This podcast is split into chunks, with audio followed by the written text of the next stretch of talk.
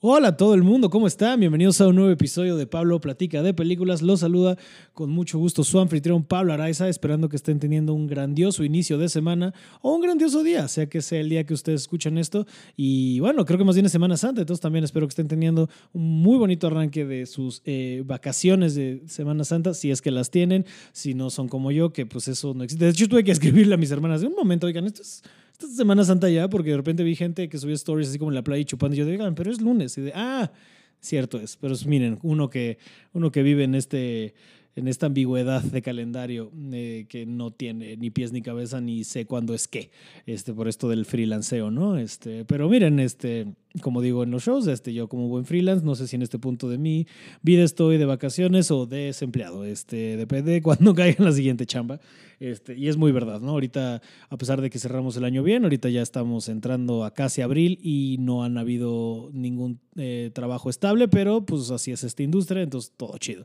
Ya saldrá lo bueno y por suerte ya hay shows.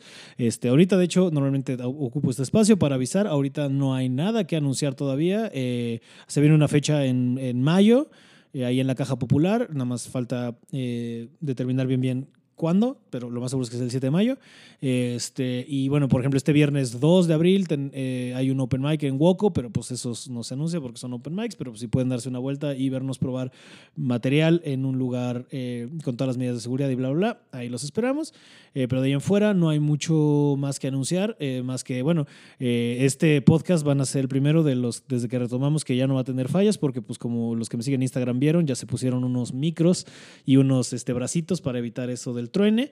Y también ese equipo se consiguió para eh, otro proyecto que aún no, no, quiero anunciar, pero ya estamos afinando los últimos detalles, ya, ya pintamos lo que va a ser el foro y se compró este equipo y estamos comprando un poquito de utilería y viendo cómo le hacemos para grabarlo y que no solo sea audio como Pablo Platica de Películas, sino que también tenga el componente video, porque al parecer eh, eso le gusta mucho a ustedes. Entonces, pues bueno, nada más estamos afinando esos detalles para arrancar con todo y es un proyecto que me entusiasma mucho. Yo creo que va a ser un podcast muy bonito y muy divertido y este y pues nada, prontamente habrá doble si no es que triple oferta de productos de su de mi persona hacia ustedes. Entonces está Pablo Platica Películas, los miércoles de Hola, que a veces he pensado en cambiarlo ya el nombre a, a Mier Conspiranoicos, porque pues acabamos hablando mucho de eso. Así como este, ya últimamente he estado pensando cambiarle a Pablo Platica con personas y ya, pero el gancho de la película me parece muy agradable. Y sí, de hecho, justo con, con eso en mente, no quiero hacer este intro muy largo, porque por si el, episodio dura solito, dos horas con casi cinco minutos, y es que la práctica se puso muy cabrona. Vino mi querida Marcela Lecuón a hablar de la pero hablamos de, pues como ya está siendo más costumbre eh, en, este, en este programa que otra cosa, eh, pues nos acabamos hablando de, muchísimas cosas más. La verdad se puso bien chingón. Es uno de los episodios más, eh, más honestos y reales que han salido. Sí llegamos a unos temas bien duros, pero pues Marce anda en un proceso muy bonito de, pues, de reencontrarse y redefinirse y, elaborando para sí misma, que me parece muy muy admirable y de aplaudirse y me gustó mucho que viniera con el corazón tan abierto a platicar conmigo y la verdad es que salieron cosas bien chidas, entonces eh, sin más preámbulo los dejo con este episodio que hice con mi querida Marcela Ecuana sobre la sirenita.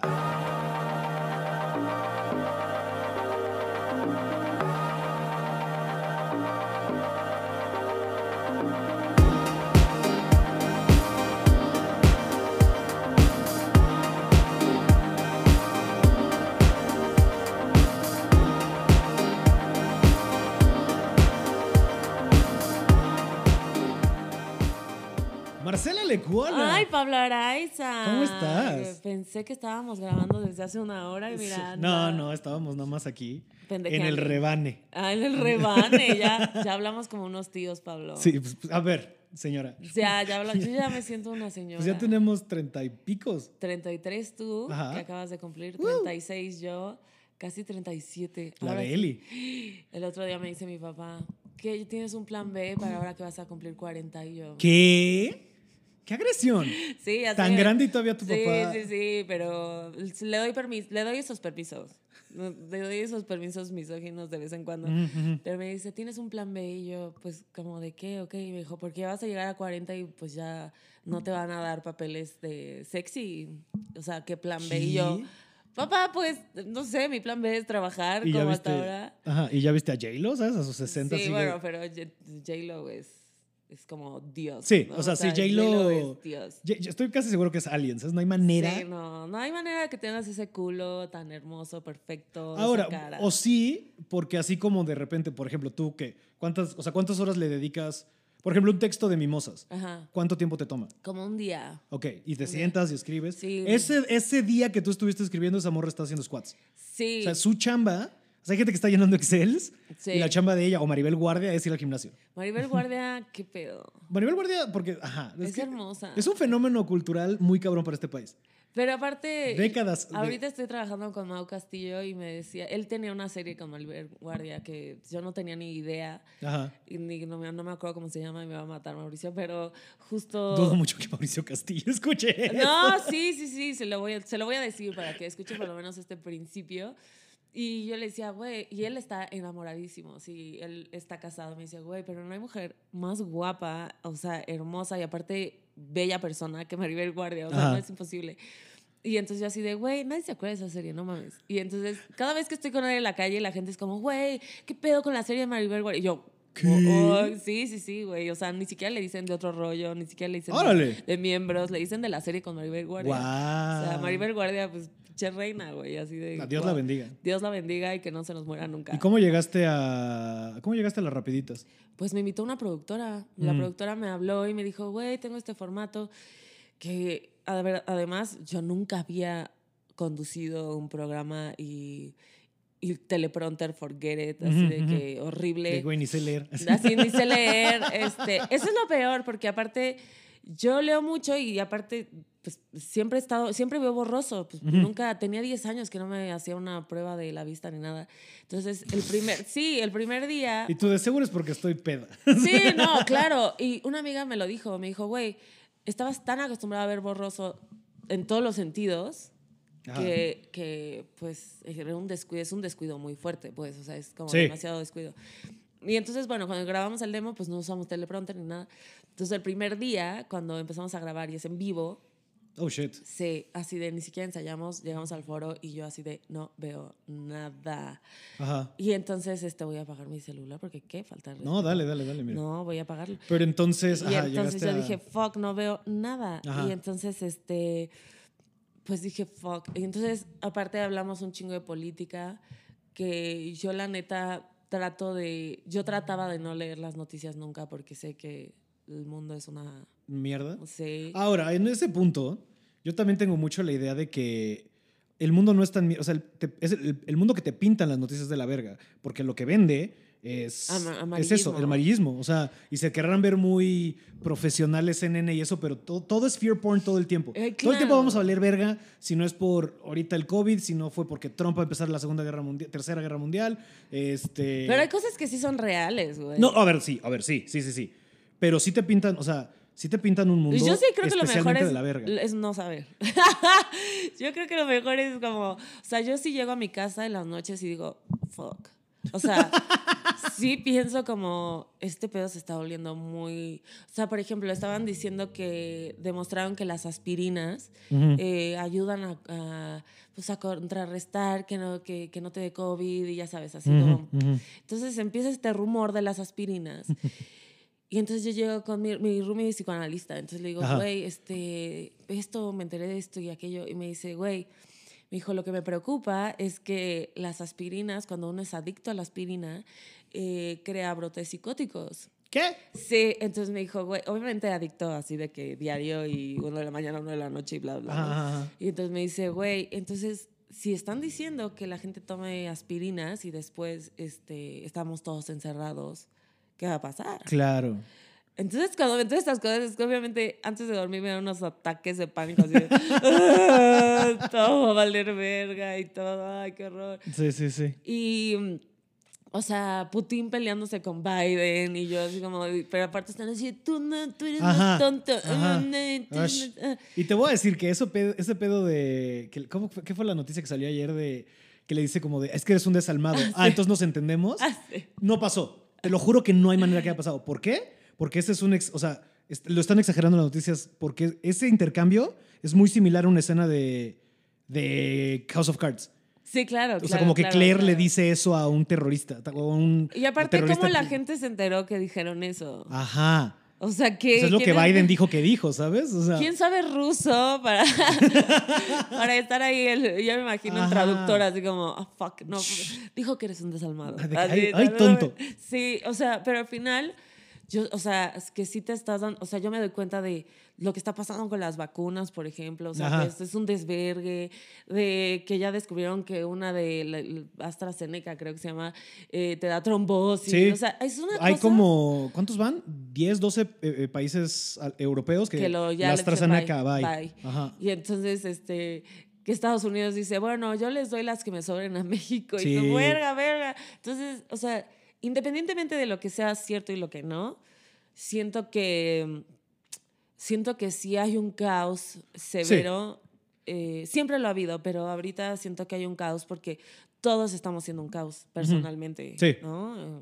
De dinero. Siento que este año apenas lo vamos a ver económicamente. Sí, ahí se viene un madrazo. O sea, el año pasado como que nos mantuvimos con la carrerita que llevamos, pero este año, se- o sea, Y nos mantuvimos en nuestro contexto, ajá. la clase media. No, o sea, ajá, bueno, también decía como país, o sea, ahí está, flotó. Sí, nos vamos a ir a la, o sea, se va a poner culero. Se va a poner O sea, no sé si has, culero. o sea, digo, esto es de, ya es de, de señores, pero no sé si has notado y vamos a lo hablar de la caro, que serie. está, lo caro que está el súper. Sí. O sea, Pero el- es que te digo una cosa, yo compro en el mercado. Yo rara vez voy al súper. Mm. Entonces, ¿En el este, tianguis o en al el mercado, tianguis, mercado? en el tianguis. De que se pone qué Se día. pone los martes. A huevo. Sí, sí, sí. Yo llevo un rato que lo empecé a hacer, o sea, antes iba mucho al, o sea, como que me cayó el 20 de, pues, es- la fruta y la verdura está mucho mejor. Sí. Sí te sale más barato. Es más barato. Con 500 pesos yo así de compro para 15 días, Órale. para 10 días. Sí, porque yo no como carne, Ajá. entonces también esa es, esa es una ventaja. Háganlo, gente. De hecho, de hecho, creo que es hasta si te compras este, para un día carne, ¿no? O pollo, o pescado, lo que sea. Y dices, bueno, todo lo demás lo voy a hacer con verduras. Te sale mucho más barato, eh, te alimentas mejor. Yo también creo que con esto del COVID, mientras más, o sea, más nutritivo comas, Sí, el sol. sí hay, hay un tema de esto que no se está hablando de lo importante que es la, la salud física y eh, justo lo que dijiste, estar al sol y, Sí. y- y es de lo que, o sea, estar en la oscuridad es lo que más nos da en la madre, o sea, no estar tomando vitamina D Claro. es lo que está matando. Y aparte, dos cosas, ¿no? O sea, por, yo, de lo que he leído, esta madre se muere en el calor, ¿sabes? O sea, Ah, no o sabía. sea, el sol ayuda, se muere, este, y aparte es un pedo, o sea, ya sabes este pedo de la sana distancia, eso sí, sí, obviamente. Entonces, si tú estás afuera y con dos metros de distancia al sol, así el riesgo no existe. Es, Es, que- inexistente, pero la psicosis, porque aparte, o sea, el tema, no estoy diciendo de no usen máscara, no. Así de, váyanse a la playa. Ah, váyanse a la playa. Agarran un avión y váyanse a la playa. Pero, ¿sabes? O sea, por ejemplo, la gente que va sola en su coche con máscara, sí es una psicosis ya brutal. ¿Sabes? Entiendo si te da paz mental, haz lo que te haga estar chido, va. 100%, o sea, lo que te solucione, va. ¿Quieres meterte aspirinas? Date. Este, Sí, y luego ya matando ahí a tu Ajá. roomie así. Así de, de, "Ah". "Ah". Pero, ajá, ¿sabes? Pero sí me llama mucho la atención justo esto, que no estamos hablando tanto de... Esto. O sea, es una conversación difícil de tener, pero o sea, no sé si viste la estadística de que algo así como 9 de cada 10 muertes han sido por gente que está en sobrepeso. Sí, claro. sea, A la- ¿sabes? sí, sobre todo también a la gente con diabetes. bye. Ajá, sí, lo, lo fulminante fue para gente con, este, ¿cómo se dicen? Este, condiciones preexistentes. Claro. Ajá. Y bueno, en el país número uno en obesidad, Sí. también es como. Pero justo, yo siento que todos nos queremos hacer gatel, ¿no? y todos la cagamos como gatel, pero también creo que regresar a lo básico, o sea, estar en la naturaleza. Exacto. Eh, comer sano, no tanto Procesado. No tanto tú. procesado. O sea, sí, es que de por sí nosotros somos una, así, como la peor plaga de- del mundo. Hmm. Pero este. Y, de todas formas todos nos vamos a morir, ¿no? Pero y vamos a hablar de la sirenita Ahorita- ya aquí viendo así de todos Ey, nos vamos a morir. Úrsula también se muere. Úrsula, wow. Úrsula, la bruja mayor. máxima. Úrsula es probablemente la mejor villana de Disney. A mí me mama. La- Pobres almas en Pobres desgracia. almas en desgracia. Es de los mejores números. Aparte yo lo tengo, tengo en, en- en una lista en Spotify eh, canciones de Disney. te juro, te voy a explicar por qué, porque va a sonar así de amiga, crece. No, pero sí va a sonar así, pero te digo una cosa, yo siento que a mí Disney sí me marcó muchísimo. Cabrón, sí, sí, sí. Y, y siento que esas canciones forman parte de mi infancia hermosa. Entonces cuando yo estoy muy triste, pongo esa música. Es reconfortante. Sí, o sea, es como siento que regreso a ser esa niña, así como. Y entonces cuando sale la de Úrsula, digo, ¿Úrsula? wow, wow, pobres almas en desgracia. Sí. Porque aparte le está diciendo un chingo de cosas muy cabronas a Sí, sí, Ariel. sí, sí, sí, sí. Y Ariel es como, solo quiero piernas. Mm, "Ay". Sí, de- a ver, espérate, te voy a explicar cómo funciona esta oficina. Sí, es como de, amiga, fíjate que los hombres son Creo una mierda. Sí. O sea, no necesitas tú así esto, el otro. Tú tienes, tú tienes que ser cabrona y ella. "Solo O sea, pero es que está bien bonito. Ay, Ariel, no. Sí, ajá. Justo. y, saltemos. O sea, normalmente en este podcast ya me estaba mamando y de repente, o sea, con el de Fink me tomé una hora en llegar a hablar de la película. No, no, Pero no. creo que en este punto podemos hablar de cosas muy interesantes sobre ti y sobre la forma en la que te has desenvuel- desenvuelto los últimos años. Ibas a decir desenvolvido, ¿verdad? No, iba a decir otra cosa. Ah, ibas a Este- decir. Sí, desenvolvido, este. el, el otro día dije corrupta, era, está corrupta y Mauricio es corrompida. Y yo, no se puede decir corrompida, se escucha horrible. Pero y ya, es. sí es. Y yo, ay, Sí, es como- Maldita RAE, nos confunde. Ay, güey, la RAE puede chuparse un huevo, ¿sabes? Bueno, O sí. sea, las cosas que acepto y las que no. Y, güey, aparte el lenguaje es cambiante, ¿sabes? O sea, ¿cómo nos vamos a poner? No, es que lo dice la RAE. Cuando hablamos, o sea, el otro día estábamos explicándole en italiano cosas mexicanas, güey, ¿sabes? Está guapo. Eh, dos, tres. Pero tú tienes pareja sentimental, ¿no? Sí, nada más estoy preguntando si es guapo. Ah, bueno, y es perdona que yo listo. saltara. Es que iba, iba a hacer una pausa. Es guapo, coma, listo, chido, había rico. Si no, solo, no eres Ariel que solo está bonito y a la no, verga. no voy a cosificar a ningún hombre. Era Exacto. como, es ¿Por qué- interesante. ¿Por qué Ariel se clava? O sea, porque Ariel no ve nada. O sea, en Eric nada más es, ay, qué bonito está y ya. ¿Sabes? No hay un tema de es buen pedo. Digo, también es un príncipe, ¿no? Y tiene un perro bien verga. Y tiene un barco y... Pero... sí, que, que el barco, tener barco en esa época era como Ah, el claro, traer es un, tener un... Porsche, ¿no? Claro. O sea, si eres Ariel y ves un megabarco, es como... mm, ah. Pero aparte... A mi papá lo jalan delfines. Uy, No. uy. Pero aparte la historia original, Ajá, que es aparte otro tema, ¿no? Pero eh, está... Yo sí creo que el mensaje en la original era... eh, pues ten cuidado con lo que deseas, casi, casi, ¿no? O sea, no te vayas a, con la Sí, porque el final del original es dark as Es fuck. horrible. Sí, sí, sí. Pero siento que justamente los cuentos de niños, no, no, antes no les suavizaban a los niños Ajá. ni mierda. O sea, porque además Sí. vivías hasta los 30. Entonces es como, no te vas a suavizar el pedo, güey. Ves sabiendo cómo está el Claro, tiro, así sí. de que ves sabiendo, toca Sí. fondo a los 8. Sí, Necesitamos que sepas qué pedo, porque te necesito duro para estar levantando papas a la verga. Hansel y Gretel y todas estas... Pero justo es eso, ah, era muy interesante cómo, o sea, tú lees así cualquier, este, o sea, de los Grimm o, ¿cómo se llama? El, ay, Anderson, Andersen, el de la sirenita. El de la sirenita. O sea, tú lees todos esos cuentos para niños que escriben estos güeyes, que también son de Europa, de este punto. Pues es que gente, esa gente es dura. Sí, o sea, pues ya hace un chingo de sí. frío y tienes que sobrevivir a la verga, ¿sabes? O sea, Sí. pero justo, como que no lo suavizaban y era, güey, así es el mundo, ¿sabes? Y siento que está más verga que cómo pendejeamos a los niños, porque los niños no son pendejos, ¿sabes? Y Y siento como que eh, vivimos en este pedo de como de tratar de superprotegerlos para que no haya... O sea, ¿sabes? Como de no, es que, que no sepan de los males del mundo. Yo creo que al revés, sí deberíamos de... Sí, no le digas, o sea, no le enseñes videos como de Lifelink, de mira cómo le explota la cabeza a un... O sea, si tú tuvieras un hijo... Que no es que es- no vas a tener... No, vas a tener... No, ya pasé por... Mira, acabo, estaba saliendo Tienes con- 33 años, güey. Todavía no sabes, güey. Eso Bueno, es sí, si de- ese güey lo tuvo a los 43. O sea, güey, los hombres es la es que la ventaja par- de es una parte hombre. bien injusta, o sea, Sí. mil y un cosas, ¿no? Que ahorita vamos a entrar a hablar de todo esto. Sí. Mil y un cosas, pero una de las cosas más grandes que es injusto es que yo, no, yo puedo embarazar a alguien a los 60. Claro. Digo, sí va a tener pedo en la espalda, lo que sea. Ah, Pero, o sea, pero tú tienes, o sea, tú a los 40 ya es yo riesgo. ya, yo ya estoy en así de que... ti, Pues sí, estuve, salí con una morra de 37 Y ya a toda hijos. madre y ella, o sea, una de las primeras pláticas fue como de yo voy para allá. Entonces, una de las pláticas que tuvimos después de como mes y medio sí fue como de bro, pues yo no. Entonces, sí, o sea, yo sé que suena feo, pero sí le dije como un tema de, a ver, este, es que vamos a ponerlo objetivamente. Tú tienes dos años, deja tú para embarazarte, para tenerlos. A los 39 ya embarazarte es peligrosón. Si tú y yo salimos y nos va bien seis meses, ya te quité un cuarto del tiempo que tienes Ay, disponible. no. Esto, esto cogiendo, así de que Sí, lo platicamos después de coger y ella acabó, ok. el peor, así Sí, de Pablo que bien la lógica peor cogiendo, cita, sí, así sí, de sí. la peor cita. O sea, es una plática dura, pero sí es un tema difícil. Pero hablando de lecciones diferentes, vámonos a centrar en la película, porque si los niños hay que protegerlos. no sé. Ah, sí, eh, si tú tuvieras un hijo, Ajá. o sea, no sé, si yo tuve, yo tuve una infancia independientemente de muchas situaciones, pero con una cuestión muy mágica, güey. Entonces, esa, esa parte de la infancia es muy bonita. Y Sí, es la ilusión. O sea, y Disney es eso, ¿no? y Disney es, Disney eso, es magia, y la es diversión. Y todo eso. O sea, yo que trabajé en Disney, pues es lo que vende, ¿sabes? Como Sí, entonces yo creo que está chido. No he visto Soul, dicen que es una... Soul es una maravilla. Sí, y entonces también creo, pero dicen que, que toca temas espirituales, Ujú, ujú. ¿verdad? Este, también creo que han ido, que Disney ha evolucionado con el tiempo también, Sí. ¿no? Eh, ahí está, ¿cómo se llama esta Inside Out. princesa? No, no, no, Ah. la pelirroja. La de Brave, Ajá, Mérida. ¿no? Que es toda... Sí, de yo no necesito. Ajá, y Frozen también es como Sí. medio empoderado. Libre soy. Libre- es empoder- este- Mire, ella en. Ella en acá se van a Acá. la verga, amigos. Entonces, este, me vale. Y entonces, siento que también Disney ha evolucionado Sí. con ese pedo, porque justo... Justo la lección de vete bonita. Porque esa es la lección de la, de la, de la sirenita. Es como de tú vete bonita y te van a querer. Porque casi casi- Porque la película es de cállate a la verga, Sí. vete bonita Y ya. y. Pero, por, por ejemplo, o sea, tú qué. O sea, ¿cuál diferen- ¿qué diferencia encuentras?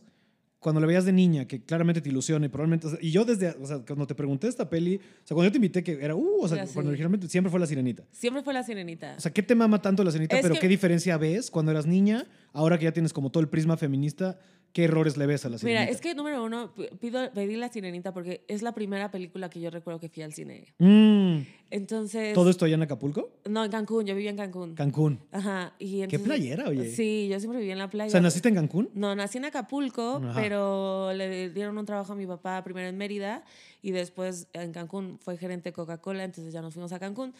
Y entonces obviamente yo tenía como 5 o 6 años y entonces fuimos al cine. Sí, y en, yo- en la Plaza Cuculcán. en la plaza Cuculcán. ¡Qué buena plaza! Uy, vendían unos Yo tenía una tía que vivía. Ay, qué rico. Y, este, y entonces yo tenía alberca y entonces era como, ya sabes, me sentía la sirenita y de Claro. la alberca así como de que... Sí, de que Y- haciendo el- sí, saliendo pela- tenía el pelazo. y Part todo. of your Eh, world. Claro. Y fue la primera que fui al cine y me imaginé toda chiquita. Güey, toda chiquita con mis chinos así súper largos. Y mm, ¿Eras china, china? era, y siempre has sí, sido soy güera, china, güera. china. Sí, ahí sí era güera natural, sí, sí. Sí, ahorita. Y aparte también salió Splash al mismo tiempo, entonces era como una cosa de sirenas por todos lados. Mm. Y era como, sí, sí, sí. ¿Viste después, ahorita, pero viste alguna vez hace como cuatro años que empezaron, que sacaron un documental en, creo que National Geographic o Discovery de sirenas? No. Y la gente creyó que era neta. Y de que Discovery tuvo que poner de. También eres Discovery, ¿no? Normalmente sacas cosas, o National Geographic sacas cosas reales. Entonces un chingo de gente fue de no mames, si, sí son ciertas, güey. Ay, no, Luego te lo Discovery, mando, ¿por es una locura. Ay, ¿por qué le hacen eso a la gente? No. Pero luego, o sea, co- como que la primera transmisión fue, tus ven, güey, pendejos, sí existen, no sé qué. Y luego, este, tuvieron que sacar el disclaimer de, no, esto es un trabajo de ficción, ¿sabes? Es, ¿Qué pasaría si existiera? Aparte yo cuando ya me meto al mar, o sea, mar abierto y así estoy acá, y me meto y si me llevo así snorkel y lo que sea, o a bucear, digo, ay, qué feo vivir abajo del mar, güey. O sea, está muy oscuro, está muy- pero por ejemplo, cuando bajas a bucear y ves el mundo que está abajo, es como si viajar, o sea, si estuvieras Es en otro otro planeta, planeta, sí. sí. está muy Y cabrón. es una locura que como planeta eh, solemos, o sea, solo conocemos como el 10% del mar, cuando es el 73%. Que es irónico, ¿no? Que el planeta Tierra sea más, esté más cubierto de agua que de tierra, pero Entonces continuemos. puede ser que sí exista, Pablo. Por- claro. A ver, a ver, tú y yo hemos platicado fuera y en otras actuaciones. Tú sabes que yo soy un güey muy de creo en todas estas mierdas. Claro. Para mí, para mí el Señor de los Anillos pasó. ¿sabes? O sea, no mames, o sea, no, no, no. y- no, y espérate, y te, re- te reirás fuertemente, No pero el señor. Tolkien dijo alguna vez en una entrevista así como de, yo solo soy, o sea, porque ese güey era lingüista. Güey dice, yo, Mm. o sea, dice, yo fui a no sé qué tribu de, Sudá- de Sudáfrica, No sabía. me contaron esta historia y yo solo se las traduje. Esto pasó. Oye, y por lo menos les dio el dinero que ganó el hijo de puta. Ojalá. como... No, mira, es. Mira, respeto a quien respeto merece, pero era muy este, Hijito colonizador. Sí, sí, claro. ¿no? O sea, pues es, un británico, o sea, esos güeyes sienten que el mundo... le- o sea, a, lo- a la fecha los británicos sienten que son dueños del mundo, ¿sabes? Güey, los británicos no pelan la verga. Y aparte siendo un país tan chiquitito, ¿no? Y se la mamaron. Pues fue el Príncipe Eric. Es la, la- el Es- tener barcos, güey. Pero Príncipe Eric no era inglés, Ellos y ¿no? los... Era- No, no, no, son suecos o daneses. No, Dina- de, de Dinamarca. Daneses, daneses. Ajá. Y, este, y fui, de hecho, fui a Dinamarca y, este, y me puse ahí mi fotito con la, con la sirenita. ¿A poco? Sí, claro. Y en Acapulco también hay una sirena. Creo que la calidad va a ser muy diferente, pero... Sí, sí, sí. Ya, y aparte ¿Dónde? ya- ¿En el Sisi? No. Sí, fui al Sisi a ver también. Ah, yo también. Este, Porque aparte, si mal no lo recuerdo, estaba el Sisi y enfrente estaba como el Planet Hollywood, ¿no? Sí, huevo. pero justo, no, la- obviamente la de Como Acapulco. hacia Papagayo. Sí, la de, la, la de Acapulco está como por Caleta. Ok. Entonces sí ya se ve bien Ah, porque aparte hay un este, hay un este como acua- como acuario, ¿no? Por ahí. Ya en no Caleta sé y ni qué Caletilla. hay, porque, ay, pobre Acapulco. Cuando vivías en Acapulco, ¿dónde vivías? Vivía por Costa Azul, que está por, o sea, pasando Papagayo. Sí, sí, sí, sí. sí. Entonces- Por el, ¿Hay un club de golf? No, No, no, no, no, estoy pensando en otra cosa. Tiene mucho que no voy. Luego, pues, o sea, como ya llegué a ir, obviamente después, pero ya, este, pues nada más a ponerme bien peda y, y a coger, ¿no? Pero ese nada más era... Alebrije, Acapulco. Al al baby. A mí me gustaba el baby. Yo nunca entré al baby. No. Nunca, nunca. Este tiene que ser uno de tus sueños cuando termine la pandemia. Puede ser. no el sé. baby está bien chido. a Mi mí papá iba un chingo. A mí me Mi, encanta mi el papá baby. cuenta historias. ¿Sí? ¿Está Y, y chido? más como que siento que ya a esta edad soy más para el baby. O sea, como ya. Ah, sí, ahora sí ya te ves de edad del baby. ya me sí. veo, ya. Qué cagado que la gente que se ve senior vaya a un lugar que se llama baby. Baby. ¡Ah, sí es cierto! Eso es, un buen, eso es una buena premisa, güey. Sí es cierto. Sí es cierto. Hasta ahora que lo Todos los sugar daddies van Todos a los sugar baby. daddies. Pero es que, güey, yo siento, o sea, imagínate yo yendo al, al Lebrige si existiera todavía. No, qué vergüenza. No, ya no. Qué Pero ver- cuando vivías allá, ¿a dó- ¿salías ahí o dónde ibas? No, es que yo viví ah, en Acapulco, regresé a Acapulco, pero viví hasta los 12 años en Acapulco. Ajá, ok. Y luego ya, o sea, ya nada más ¿Ya fui de fuiste? fines de semana aquí a la Ciudad de México. Ah, no, a. Cuernavaca, pasé toda mi adolescencia en Cuernavaca Ya hasta los me acabo de 19 y me vine para ¿En acá. qué escuela fuiste en Cuerna? En el, eh, primero estaba en el americano y luego me fui al CUAM. Reprobé un año en el CUAM porque me la pasé en la fiesta. En y, sí, ya sé. Me castigó mi papá y me puso un año en, el Cristóbal Colón, que es militarizado. Sí, lo ubico, lo ubico, lo ubico, Sí, perfecto. sí, sí. Y la pasé. Es eh, que en Cuerna, Cuerna es muy fácil mandar a la verga a la escuela por ahorita chupar así, ya sabes, Pues es que no hay nada que a hacer. la taurina. Más que fajar y. Ajá, bueno, yo no fajaba fa- cuando estaba en Cuerna. ¿No? Pues no, yo cogí hasta los 19. Pero fajabas. No, No, no, yo no toqué, o sea... No tuve- toqué. No, real, no, yo no toqué una mujer en ocho años. O sea, tuve una novia en primero de secundaria con la que sí me daba mis becerros, Ajá. pero de ahí se acabó esa morra que aparte me mandó... La, la primera vez que tronamos fue porque... ¿Qué? ¿Qué hiciste? ¿Por qué yo? ¿Qué hiciste? La verdad es que tronamos fue porque íbamos a tener mi primer toquín en la vida. Yo ya sabes, sueño adolescente de "Eh, voy a tocar el bajo porque Ajá, la claro, música claro, mm, claro. me necesito expresar. nah". Eh, Primer toquín que íbamos a tener en la vida. Así en mi vida, fue en casa de mi amigo Nils. Y de repente así, ay, no encuentro a mi morra, no encuentro a mi morra. Y de repente que la veo, pum, fajando con mi guitarrista así en el tumbling. Que es la elaboración más cuernavaca del mundo. Es que, güey, en el tumbling, aparte, sí. Es que, güey, tú eras ba- bajista y guitarrista. No, sí me ganó el hotness, sí. claro. Aparte, ahorita que hasta yo dices solito me meto el pie, o sea, escogí la profesión, así, Eh, el sí. instrumento que nadie pega. Que nadie quiere, güey. Eh, Pero por- lo escogí por Mark de Blink, ¿sabes? Pero bueno, ajá. Ay, no mames. Y la segunda, y regresamos, obvio. Ah, lo Este, perdo- por- la perdonaste. Pues es que yo la amaba con locura y compasión. Ah. No, yo casi digo el no, hombre. No, no digas Hay que guardar su- la privacidad de la gente que no necesita por ¿Pero te llevas con ella? Hace como cuatro años. La última vez que la vi hablamos súper bien, pero tiene como cuatro o cinco años que no la veo. Y ya está casada, yo veo. Porque No sé. ¿eh? ¿no? Probablemente, no. Sé que está en un pedo de biología. Ok. O sea, ella es bióloga y como que está clara en ese pedo, pero no esté casada. Anyway, este. Bueno, que- mi roomie también es de Cuernavaca. Yo la, yo la conocí en el CUAM. Y después estuve en Cristóbal Colón y después ya me perdonó mi papá y ya me pasó a Lancaster. Mm, Así ya me perdonó. todo- ya, sí. Sí, y entonces que ahí van Esas todos, escuelas- los, ajá, todos los- los, los corridos. Los corridos. Me, me, me mama que exista este fenómeno de escuelas Privadas. privadas que- clase medieras bajas Sí, para corridos. ¿sabes? para De corridos. No te cuesta, o sea, bueno, el Marymount que es impagable, Sí, sí, sí. el TEC también, pero ¿sabes? O sea, Y el, el CUAM, la verdad es que mi hermana se graduó del COM de la prepa y bien. estaba bien chido el CUAM. La verdad es que, pues era un formato muy gringo. Ajá. Yo me acuerdo que yo iba y decía así como, güey, esto es como una película gringa cliché, Ujú. así de que tienes a los que juegan fútbol americano, Sí, sí, las porristas y yo era la más X ahí, ¿no? Pero ¿En serio? sí, era lo más X, así. Me llevaba con, con los populares, pero era como el, el molusco ahí. Wow. Eh, sí, sí. Yo fíjate, yo también en la prepa, o sea, sí me llevaba, o sea, ay, sí, me juntaba con la bolita. Vamos a ponerle niveles, ¿no? Sí, de los populares. Los populares. de las salles. También. Vamos a hacer como. Y, y yo era la parte, o sea, yo era el cachazapes de ese grupo. O sea, me rompía Sí, los calzones claro. diario, güey. O sea, O sea, que estás ahí por una casualidad de, de la que soy cagado y medio ahí estoy, ¿sabes? Ajá. De que porque mi mamá me dejaba poner la casa para todas las presas antes de ir al Lebrige. Por eso era parte del grupo. Yo, Yo era parte del grupo porque andaba con el popular. Ah. Entonces yo andaba con el popular, pero yo era así como... La X. La X, pues hasta que hasta todo el mundo le decía, ¿qué? Como por... Y él así como, pues es que fajábamos un Claro. chingo". Pero sí te digo, yo no, te digo, tuve mi novia esta y la segunda vez que cortamos, para seguir ahorita, fue porque me dijo, es que mi mamá no quiere que ande con alguien que no cree en Jesús. no. ya, va. No, crecía, no creías en Jesús Yo en la adolescencia. Yo desde bien morro me hice bien pinche rebelde, güey. O sea, yo, pues es que yo descubría O sea, el que me empuja como al ateísmo fue, o sea, no me acuerdo si fue tal cual Carlin, Ajá. como de, ah, sí hay que cuestionarte. Porque es cuenta, yo cuando empecé a clavarme en el stand-up, lo he contado en otros pasos, pero rápidamente fue, la verdad es que yo, o sea, ya sabía que existía porque, porque yo tenía DirecTV pirata, que era una cosa muy... Mm. Entonces yo tenía Comedy Central y Claro. tenía HBO, ¿sabes? Porque aparte estaba todo abierto, Claro. todo. Yo empecé a ver porno muy joven y eso también me dañó mucho. Qué fuerte. Este, uy, sí, te, luego te cuento historias. Sí, no, de las veces que mi mamá me cachó viendo porno. ¡No! Nunca con la verga en la mano, pero sí. Haz cuenta, teníamos un pedo de que el switch.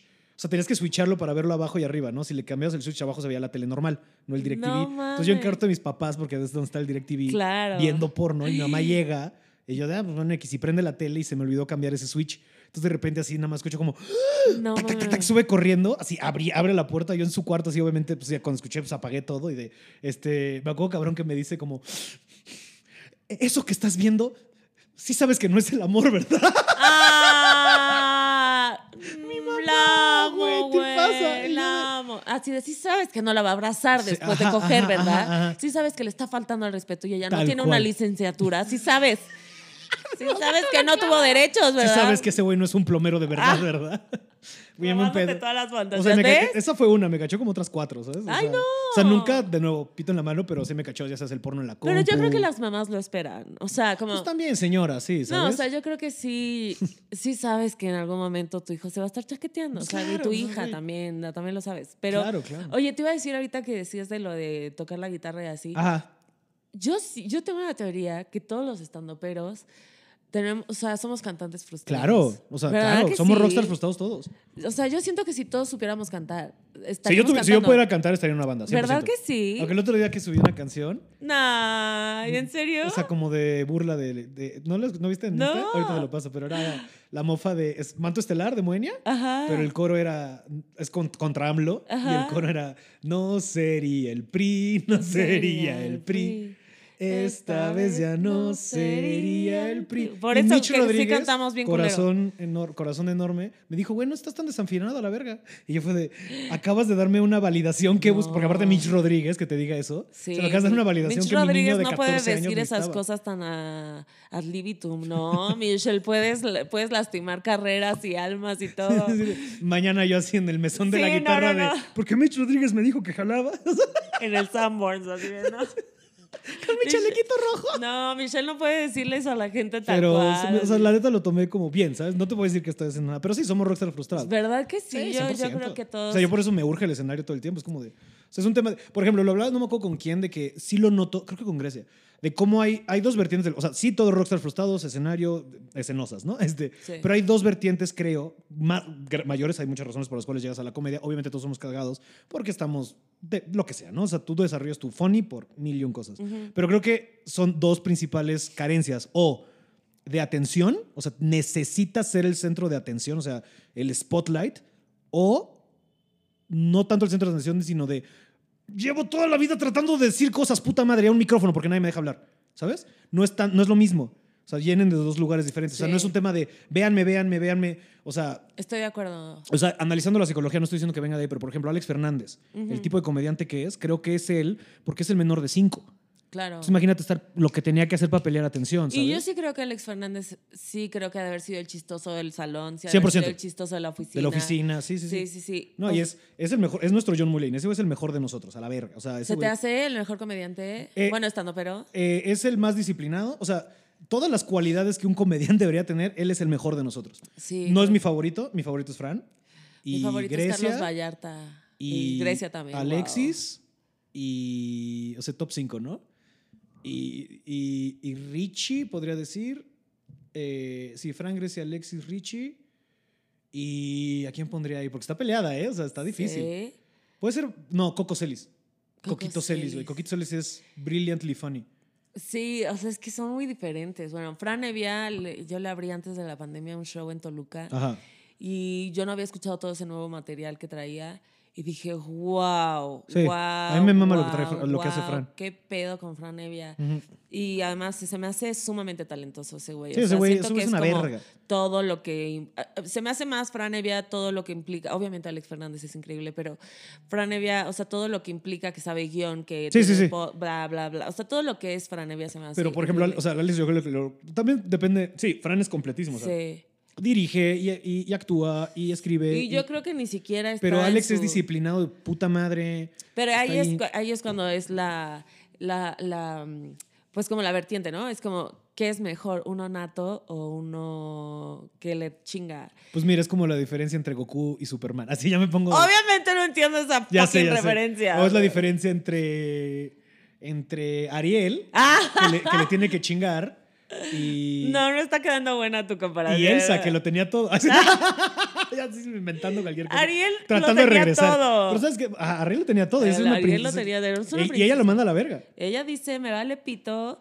Lo que se me hace súper fuerte es esto de la voz, ¿no? Mm. Que mira, que tiene que ver, obviamente. Ella tiene la voz que cualquiera que la escuchara se Hablando de enamoraría de, cantantes. ella. Claro, se enamoraría de ella y prefiere sacrificar eso y dice, no hay pedo, con mi físico es más que suficiente.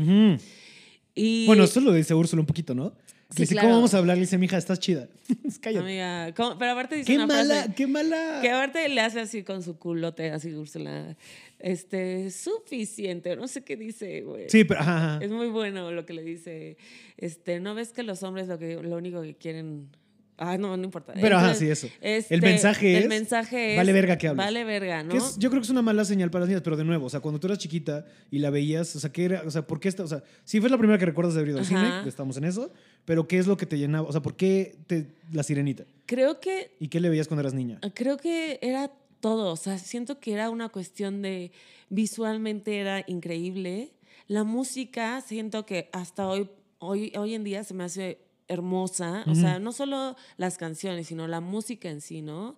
Este, Sí. sí, la Tiene música- grandes números. O sea, Under, o sea, Bajo del Mar es la Bajo canción del más la- pegajosa de todo es, Disney. es lo más increíble, mira, la vamos a poner. No, no, ¿por qué? ¿Por qué no? Vamos a poner, es que desde que empieza Sí, es pero como, es que no me vayan a bajarlo por derechos, güey. Es Disney. Ah, pero ni siquiera, ni siquiera un tiri, ti, nada. Hazlo tú, hazlo tú, no lo pongas porque. Pero bueno, tiriri, ahorita lo voy a poner en mi casa. Y aparte lo cantaba un. El, el, la original, creo que la cantaba un. Ay, no sé, no vaya a pensar la gente que soy una estúpida después, pero creo que era un jamaiquino, no sé. Mm. Sí, entonces era como. O sea, Sí, era que- mucho ritmo. Que, que uno de los pleitos que tenía la gente como de ahora que la sirenita va a ser de ascendencia afroamericana. Ajá. Entonces, no, ¿cómo puede ser? Este, porque esto es, dan- es danés y no sé qué. En la caricatura había un cangrejo jamaiquino, ¿sabes? O sea, Sí, no, aparte, por ejemplo, ahora van a hacer Campanita y digo, van a hacer Peter Pan, pero es Peter Pan y Wendy. Y, Oh, ay, Jesus, ya. No, todo bien, todo bien. todo Ah, y la campa- y Campanita va a ser este de color, ¿no? Y Mm. entonces este ya quiero ver a la gente así como de que, ay, pero quién la verga, cállate, güey. Ni tú eres rubio de ojo cla- cállate. bien. La- la- las hadas no existen, vale Así, verga. güey, o sea, como yo creo que está increíble, yo creo que está padrísimo. Bueno, de por sí las películas de Disney ahorita se me hacen, o sea, estas que están adaptando Los remakes los live remakes action. Se me hacen fa- fatales. A mí no me gusta nada, nada, nada. Ninguno. O sea, el Rey León está de la verga. Sí, creo que el único que medio se salvó fue Aladino y fue por Will Smith. Y fíjate que no la quise ver.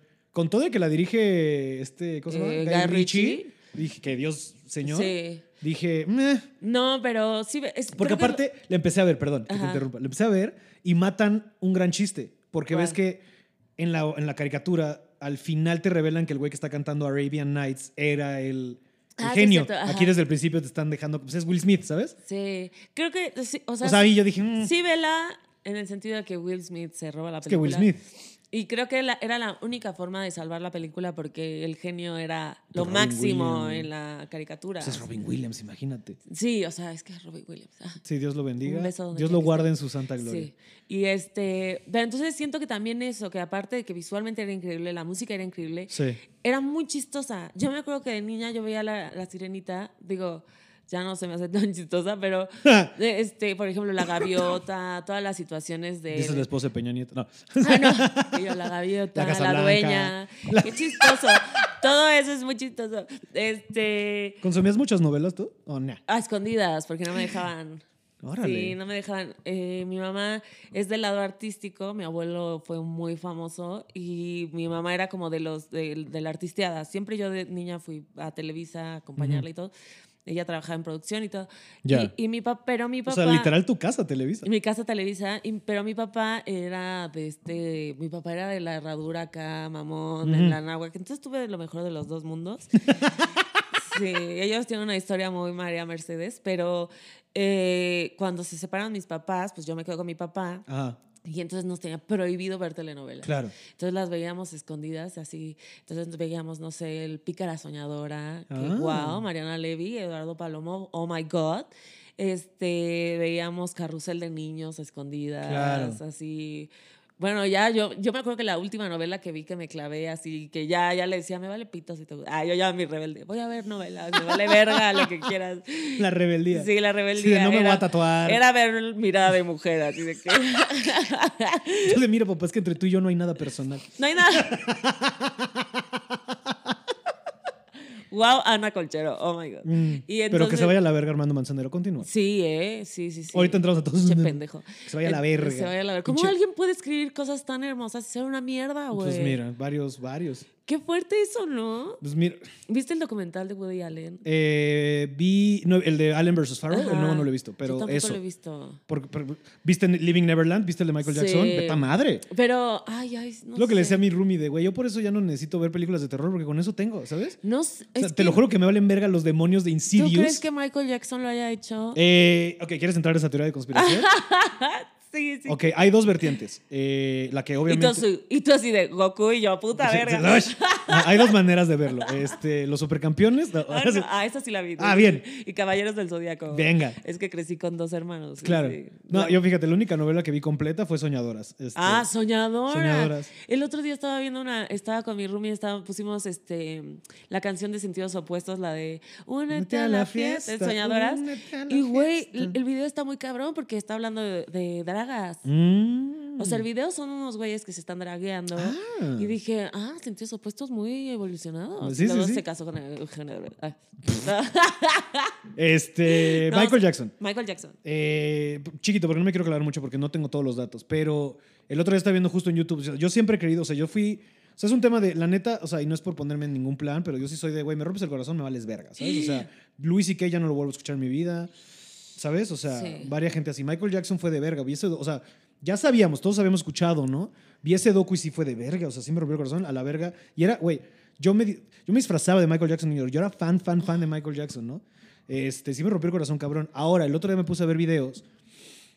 Teorías de conspiración heavy, ¿eh? Este, ahí te va. Este, la gente que escucha este de, podcast sabe no, que este es mi así de, Que me estoy me- haciendo la marca, no sé si te has fijado, to- todo, el mundo me invita a hablar de teorías de conspiración, yo feliz, mira, porque es lo que más pasa el tiempo. No, te voy a invitar a culpables a hablar de teorías de Va, va, va, conspiración. Me mama, güey. La teoría de conspiración es que Michael Jackson llega a un punto en el que iba a, iba, iba a empezar a exponer todo, porque la pedofilia en la música, en la industria musical, o en la industria del entretenimiento es rampante, es enorme y sí Ah, pasa. y en todos lados. Sí, en todos lados, la pedofilia está cabrón, es decir, la- el papa y lo que sea, ¿no? Ajá. Este, pero justo lo que dicen, o sea, para no aclararme mucho porque no no tengo bien los datos, es que este güey iba a empezar a revelar cosas y fue cuando empezaron a salir los acuses, las acusaciones Mm. para desprestigiarlo y entonces manchar su nombre. Entonces cualquier cosa que ese güey fuera a decir fue una campaña sucia para desprestigiar el nombre de Michael lo Jackson. que- yo lo que creo es como que era un güey obviamente muy perturbado, obvio. Sí.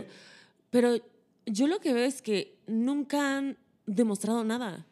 O sea, nunca ha habido, o sea, neta, de todas las fotos, de todos los videos, de todo, o sea, no, ti- no hay nada que demuestre, el güey se Ajá. fue a juicio y Ajá. no hay nada que demuestre. Y o lo sea, absolvieron. sí. la primera acusación fue este. eh, La resolvieron afuera de- del, del juzgado. Entonces, o sea, si tú como padre, o sea, a tu hijo lo. Sí, te vale verga la cantidad de dinero. No No, mames, o sea, lo metes al bote al hijo de Sí, puta. sí, sí, sí, sí, sí. Entonces, ese fue uno. Y ya la última, o sea, yo vi el- los videos, este de, bueno, este. Living esta película, ajá. Y obviamente me choqué y fue como, oh my God. Y creo que yo, ay, no. Este. Y después fue como, creo que uno de ellos salió diciendo que siempre no y no sé qué. Yo lo que creo que sí había algo raro, Sí. obviamente, o sea, como que dormía con los niños y lo que se habla, o sea, sí había algo raro, pero yo sí creo que mentalmente Ujú. ese güey sí se vea como un niño. Es lo que, ajá, es lo que dicen, que este güey, dos, tres, dos cosas, ¿no? O sea, que su papá número uno fue súper abusivo Sí, con él. O sea, también imagínate, la, o sea, el papá es de la verga, pero imagínate la presión de este niño que desde los cinco años cargó a los Jackson Five, porque él era la estrella. Sí, claro. Y luego fue él, ¿sabes? O sea, ya Michael Jackson solo. Entonces imagínate crecer con esa presión. Y número dos, de que no tiene una infancia normal, entonces por eso anhela tanto la infancia y por eso se junta tanto con los niños porque es un pedo de inocencia que él nunca pudo tener. Él no fue al cine a ver la serie. Él no fue al cine así, ajá, exacto. No, hay, hay, un, hay un, un caso famoso de que una vez, este, para sentirse normal, le pagó así como actores y cerró un súper para poder hacer el súper. No. o sea, imagínate que esa era su fantasía. Si hay gente que tiene la fantasía de tener, así como ese güey, así ya sabes, una, una, tener el valor de tener una montaña rusa en tu casa, ese güey su fantasía era, quiero hacer el súper. Wow. Y entonces habían actores, o sea, se lo- su manager se lo organizó, de que lo metieron en un súper, no había nadie, habían actores que era, ignoras, ignóralo, es Michael Jackson, tú estás comprando. Güey, para lo que- sentirse que yo normal. también vi Ahora, ajá. sí, lo que yo también vi es que ese güey una vez dijo que, o sea, no lo dijo tal cual, pero dijo así como, en- en- cuando nos íbamos de gira, mis hermanos tenían sexo, así de que al Ah. de mí, y él, güey, era un niño. Y lo ves en, la- en una entrevista con Oprah, y, o sea, es obvio que el güey está perturbado. Sí. O sea, ella le dice, ¿cuántas operaciones te has hecho en la jeta? Así de una en la nariz. Y es como, Michael, Michael. Tienes dos Se te hoyos. cayó. Así de que, amigo, entonces... Y también, o sea, este pedo de, ah, me puse blanco porque tengo vitiligo, o sea, ¿te O acuerdas? sea, sí es un güey. Ahora, ajá, sí era un justo. güey muy perturbado. Muy perturbado, justo. Y también dicen, o sea, que lo que le pasó fue que su papá lo castró químicamente para que no, para el- mantener el, lo que sea, vibrato, como se llame. Es como que en pastillas, ¿sabes? Entonces, por eso nunca se desarrolla. Es como cuando operas un perro, Ay, no. y antes de su primer celo, o sea, una, per- o sea, una perrita tú la, le quitas el útero antes de su primer celo. Ajá. Eh, sí, eh, dicen, ¿sabes? Yo tampoco tengo la prueba porque, de nuevo, la veterinaria solo es uno de mis hobbies. Este, este, se quedan cachorros toda la vida. Y, por ejemplo, con Chalupa lo noto porque ya tiene seis y hay perros que son más señores a los seis. Como ella lo operaron, y no fue mi decisión, así fue la agencia de, donde la adopté. Ajá. Lo operaron antes de su primer celo, o sea, lo operaron como a los cuatro meses. Es una cachorra eterna. Y dicen que eventualmente le va a traer problemas porque cuando quiera seguir jugando a los 12 y su cadera ya no dé, le va a empezar a doler a la pobre.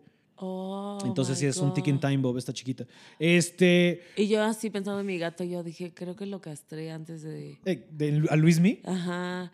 Y Luis Mía hace cosas bien extrañas. Es muy acapulqueño de tu parte haberle puesto Luismi a tu gato. Es que, güey, es el mejor nombre del mundo. Yo estoy decretando que Luis Miguel me conozca y sea mi esposo.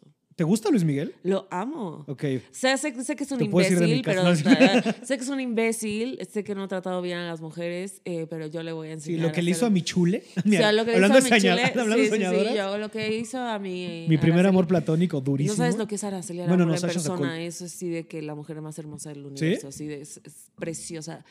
Ella y Pero- Sasha- mira, y, y- y tú que me conoces bien y mis gustos, Sasha Sokol y ella eran, fueron mis primeras así como... Sasha Sokol. Me mamaba Sasha Sokol de morro. Sasha. Sokol es lo- Bueno, es muy pues, bonita, no voy a decir. Pero, Pero, pues, es el pedo eh, rockstar, eh, ¿sabes? eh. Lo hablaba en el podcast, no acuerdo, creo que con Fink, del pedo de look de presexy. Me, me gusta.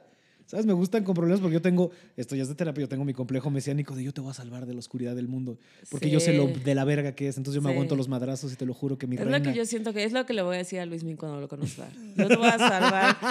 Estás bien pendejo. Aquí Aquí, está- está... tu Marcela, güey. Aquí está tu Marcela. Deja de buscar, que buscar la otra. O sea, tengo un hermano que se llama Luis, tengo un hermano que se llama Miguel. Wow. Nací en Acapulco, tengo un gato que se llama Luis Miguel. O sea, Esto amigo, es meant to be. Esto es meant to be. Me llamo como tu mamá, güey. Nos gusta la playa. ¿Le darías tu voz a Úrsula para conocer a Luis Miguel?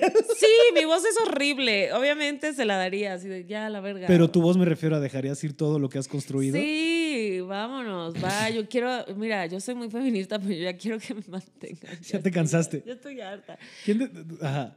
Fíjate que a mí. Alguien tenía un chiste así, ¿no? Yo, yo, Ah, yo, porque es verdad, o sea, eh, o sea, si, ¿quién no quiere que lo mantengan? no? O sea, sí. Sí, O sea, sí, sí. O sea, yo llego de repente veo a mis amigos que tienen, o sea, que vienen de lana a lana y es como. Ya, ya, estoy harta. El otro día que vi la entrevista de, de Harry y Meghan Markle, y el otro, y el otro así de, ya no me apoya mi familia. Señor, tienes casi 40 Ajá, años, o sea, como, pero, güey, no mames, qué chingón que te mantengan y nada más tengas que ir ahí a saludar a la gente. Ajá, así, hola. güey, A bailar con gente en Diana. África, así de que, ah, sí, a huevo. Pues eso Nos hace, güey, colonizamos nos hace colonizamos. años. Ahora somos amigos. Exacto, entonces, Eh, ya, sí. Me caga la realeza muy cabrón. Este. Yo amo las historias de realeza. digo, Sí, sí, sí, pero, Son este- unos absurdos. Exacto, o sea, ¿cómo seguimos viviendo? Estamos en el 2021, ¿por qué seguimos creyendo en reyes? Pero es que yo sí creo que esas son, son sus estrellas. Ah, no, claro, o sea, Son sus sí. estrellas. Solo Y- que la Megan me caga y el Harry ¿Sí? ya, ya me cagan. A mí me caen un poco mal, sí, también. Siento que es como de, amiga,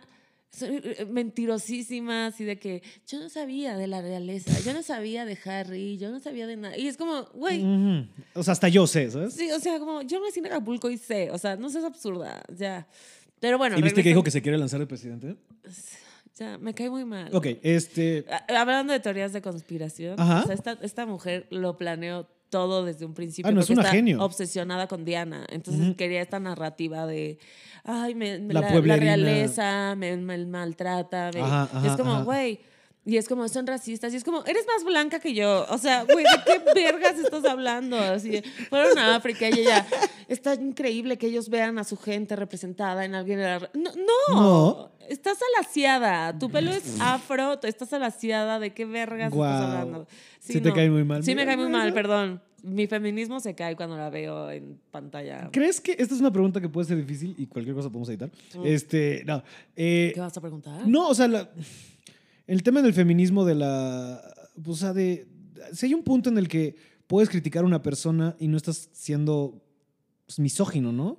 O sea, en tu caso, ¿sabes? Es de, ajá, si eres mujer y, pues, o sea, sororidad ante todo, pero pues, si eres una hija de la chingada, eres una hija de la chingada, ¿no? Es que ni siquiera creo sea, que ¿cómo- sea una cuál es tu hija relación de ahí? la chingada, pero yo más bien creo, más bien como la siento en una narrativa, se me hace brillante la tipa, obviamente, siento que es muy maquiavélica en el sentido, ni siquiera maquiavélica en maldad, sino con el maquiavelo, pues. Sí, sí, sí. Este, y lo está logrando, pues, o sea, tiene a todo el mundo, creo que lo vieron no sé cuántos millones de personas. Todos estamos hablando de ella, sí. Entonces, este, creo que es muy brillante. De ahí en fuera, siento que tener esta narrativa en cuanto a la victim- ay, Victimización. eso. Siento que es como, amiga, hay una pandemia. Hay gente que se está muriendo, así ya en Kim Kardashian, así de... Sí, Kim, people are dying. Exacto. Y es como... Qué momentazo. Es el mejor del mundo. Amo las Kardashian.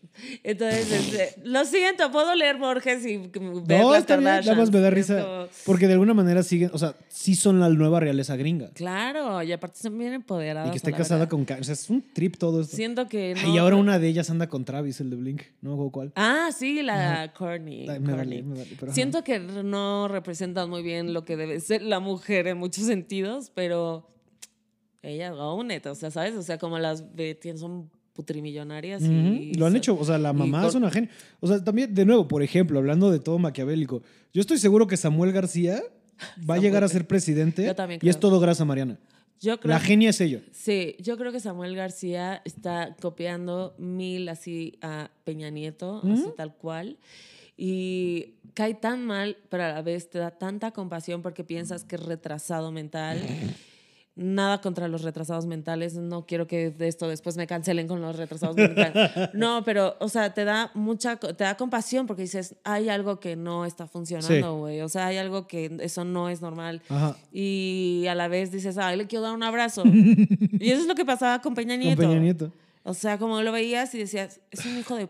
Sí, o sea, de que decías, es que tal vez no es malo, solo es pendejo, ¿no? Mira, Es ve, como- digo, hijo de putísima. Siempre me pasan esas cosas. Y no, no digan hijos de putísima. Hijo, hijos de, La chingada. de- No. Por, sigue estando Ay, es femenino. que ya estoy harta. Hijos del riel. Ya no puedo decir nada, güey. Está bien, hay que reeducarnos. Ah, ya sé. Porque sí, la palabra puta Putísima es, está mal. es muy, es una, o sea, la otra vez lo hablaba con Alexis de, me dice, o sea, porque le conté un chiste y usaba la palabra y me dijo, o sea, bien todo, pero sí es una palabra que está cargada de mucho odio y enojo y estás tachando una, ¿sabes? O sea, Yo el otro día con Alexis, justo en el viaje, dije, ah, no, porque hay un putero y no sé qué. Y ella me dijo, güey, está de la verga que digas putero. Y yo, ah, sí, es cierto. Ah, puta madre. pero te refieres putero no en una cantidad exorbitante no, de cosas, hablaba de table, hablaba de table. Y yo, puta madre, sí. Y ya otra vez, puta madre. Entonces, Ajá. No, pero Pues es- también lo, te- es que también lo tenemos bien internalizado. O sea, está bien padre que nos estemos volteando a ver y, y- y cuestionándonos claro. cosas que nunca nos cuestionamos. Pero digo, es que creo que también es porque somos una generación enorme que fue a terapia. Entonces estamos cuestionando lo que hicieron nuestros papás, que hace generaciones y generaciones no lo hicieron. Entonces estamos volteando a ver, oye, pero espérate tantito, ¿por qué nos compramos este juego y no es cierto? ¿sabes? Pero siento que está bien padre porque. Está verguísima. O sea, si no fuera por nuestros padres, que la cagaron un chingo, eh, siento que ni siquiera. no tendríamos carrera para empezar. Sí, no, obvio. La cagaron horrible. El otro día mi papá me dice, no entiendo eso de los no binarios, no entiendo eso de los trans, no entiendo eso. Entonces ya le explicaba y le explicaba. Y yo le decía, papá, es que tú hacías estos comentarios y la madre, y él me dice, se paró así súper enojado y me dice, pues ¿cómo querías que los criara? O sea, yo entraba a la cocina y mi papá me decía, salte de la cocina, no seas- solo los maricones están en la cocina. Sí, sí, así los educaron ellos, güey. Y te digo, mi papá de la herradura náhuac, Sí, así de que dirías. fresita, ¿no? Y era como de, wow. Pues sí. Sea, Entonces, esos cuestionamientos que nuestros papás se hicieron, nosotros los pusimos en práctica. Ujú. Entonces, ya ves a gente, no sé, chavitos de 20, 15 años, que ya, yo veo a mis hermanas adole- adolescentes y digo, wow. Sí, traen, traen otro pedo. Sí, no mames. o Pero sea, también es el acceso a la información, ¿sabes? Nosotros porque tenemos una comunicación más masiva y podemos entender diferentes puntos de Yo vista. y es siento que como- nuestra generación es la más padre. No sé qué opinas. ¿Los millennials? Sí, o sea, Pues mira, puedo, si puedo porque... ¿no? ¿Que no crees? no, sí, sí, sí, sí, sí. El pedo es que nos va a tocar arreglar un cagadero de los putos, de los pinches boomers. Ya ibas a decir putos. Ay, Ay, no, estoy Tiene que salir así cada vez que digamos algo mal. Ay. Así, tit, tit. Este, de los este, boomers, o sea, porque los boomers, pinches aferrados al poder, que no se han querido ¿Cuáles son retirar. los boomers? Pues la gente que, Biden y Trump, o sea, gente de 70, el AMLO. Los, los 60. O sea, nuestros abuelos. O sea, nuestros papás. Nuestros papás todavía son boomers y Mis algunos papás tienen son... 60, 58. 50, sí. Sí, son boomers, pero hay unos que son ya Gen X tardíos, o sea, como jóvenes. Ok. O sea, ¿sabes? Por ejemplo, nosotros somos, eh, como diría Eliza, elder millennials. Hay mil, Ah. o sea, nosotros, porque nosotros estamos en el punto medio, ¿no? Porque es nove- lo que sea, 82, 90, lo que sea. Ok. Este, los boomers son, o sea, es The Greatest Generation, que son nuestros, la gente que está muerta, los boomers, la Gen X, nosotros, la Gen Z y, nos, y ya. O sea, estamos así. Somos los cuatro que estamos viendo ahorita. Todavía Ok. hay gente. Ahora, los baby boomers, ¿de dónde vienen? Así se les llama porque fue el boom de nacimientos después de la Segunda Guerra Mundial. O Ok. sea, estamos hablando de gente de 60 y tantos años, Ah, o sea, sí, 70, claro. bla, bla. AMLO- y es muy preocupante, al menos para mí, que esta es la primera vez en la historia de la humanidad que una generación se encarga de educar a dos, porque educaron a los Gen Xers y nos educaron a nosotros de alguna manera. Ah. Y no solo tal vez activamente están en el poder, se han aferrado al poder. O sea, normalmente, como el mundo funcionaba, digo, Pero ya se están muriendo todos. Pablo. pues ojalá. no, cállate. No. Pues es que no es por grosero, pero o sea, es buen pedo. O sea, ve a Biden o ve a AMLO. Son gente que claramente, o sea, Pero ¿no crees que ahorita los que dormir. están teniendo un chingo de poder son los jóvenes con las redes sociales? es lo que necesitamos. Es que es justo, ese cambio está Claro. bien. O sea, porque la Gen X, o sea, los boomers se pasaron de verga y. El mundo está ahorita, así como yo lo pongo así, el mundo está ahorita viviendo la cruda de los excesos de los 80. ¿Sabes? Sí, los- capitalismo total. Los 2020 son una cruda de cocaína culerísima, de 20 años, ¿sabes? De Ay, sí me ha pasado. 80 que- sí, claro. Y, si ahorita podemos- y me gustaría hablar ahorita que estamos aquí este, de tu camino a la, A la sobriedad, porque me parece muy interesante, pero ahorita regresamos a eso. Ok. O sea, ¿sabes? O sea, porque los 80 fue exceso. O sea, Trump es la mejor imagen de lo Sí, que fue los los 80, ¿sabes? 80, sí. Corvettes, pelo güero, mi, vie- mi vieja de este, Estonia. Sí, o sea, ¿sabes? Este, una supermodelo Con y perico. implantes. Y, ah, y todo así a la verga. Y, y- y de repente nos están haciendo a nosotros encargarnos de los platos rotos de estos güeyes, ¿sabes? De, porque toda la contaminación y toda la mierda que hay en el mundo y todos los. O sea, digo, de nuevo, tu abuelo viene, ¿no? Pero estos güeyes, ¿cómo mantuvieron el status quo tanto Yo siempre tiempo? le digo a mis papás así de, ustedes tienen la culpa de todo. De todo. De mis traumas, del plástico, Sí. de que todo se está yendo a la verga. Siempre les digo así de como de amigos, tuvieron terrenos, depas, la Y no hicieron nada. O sea, como, ¿dónde está su seguro de gastos médicos? O sea, como, fuck it. O sea, Y luego, y luego tenemos a la Gen X, que son gentes.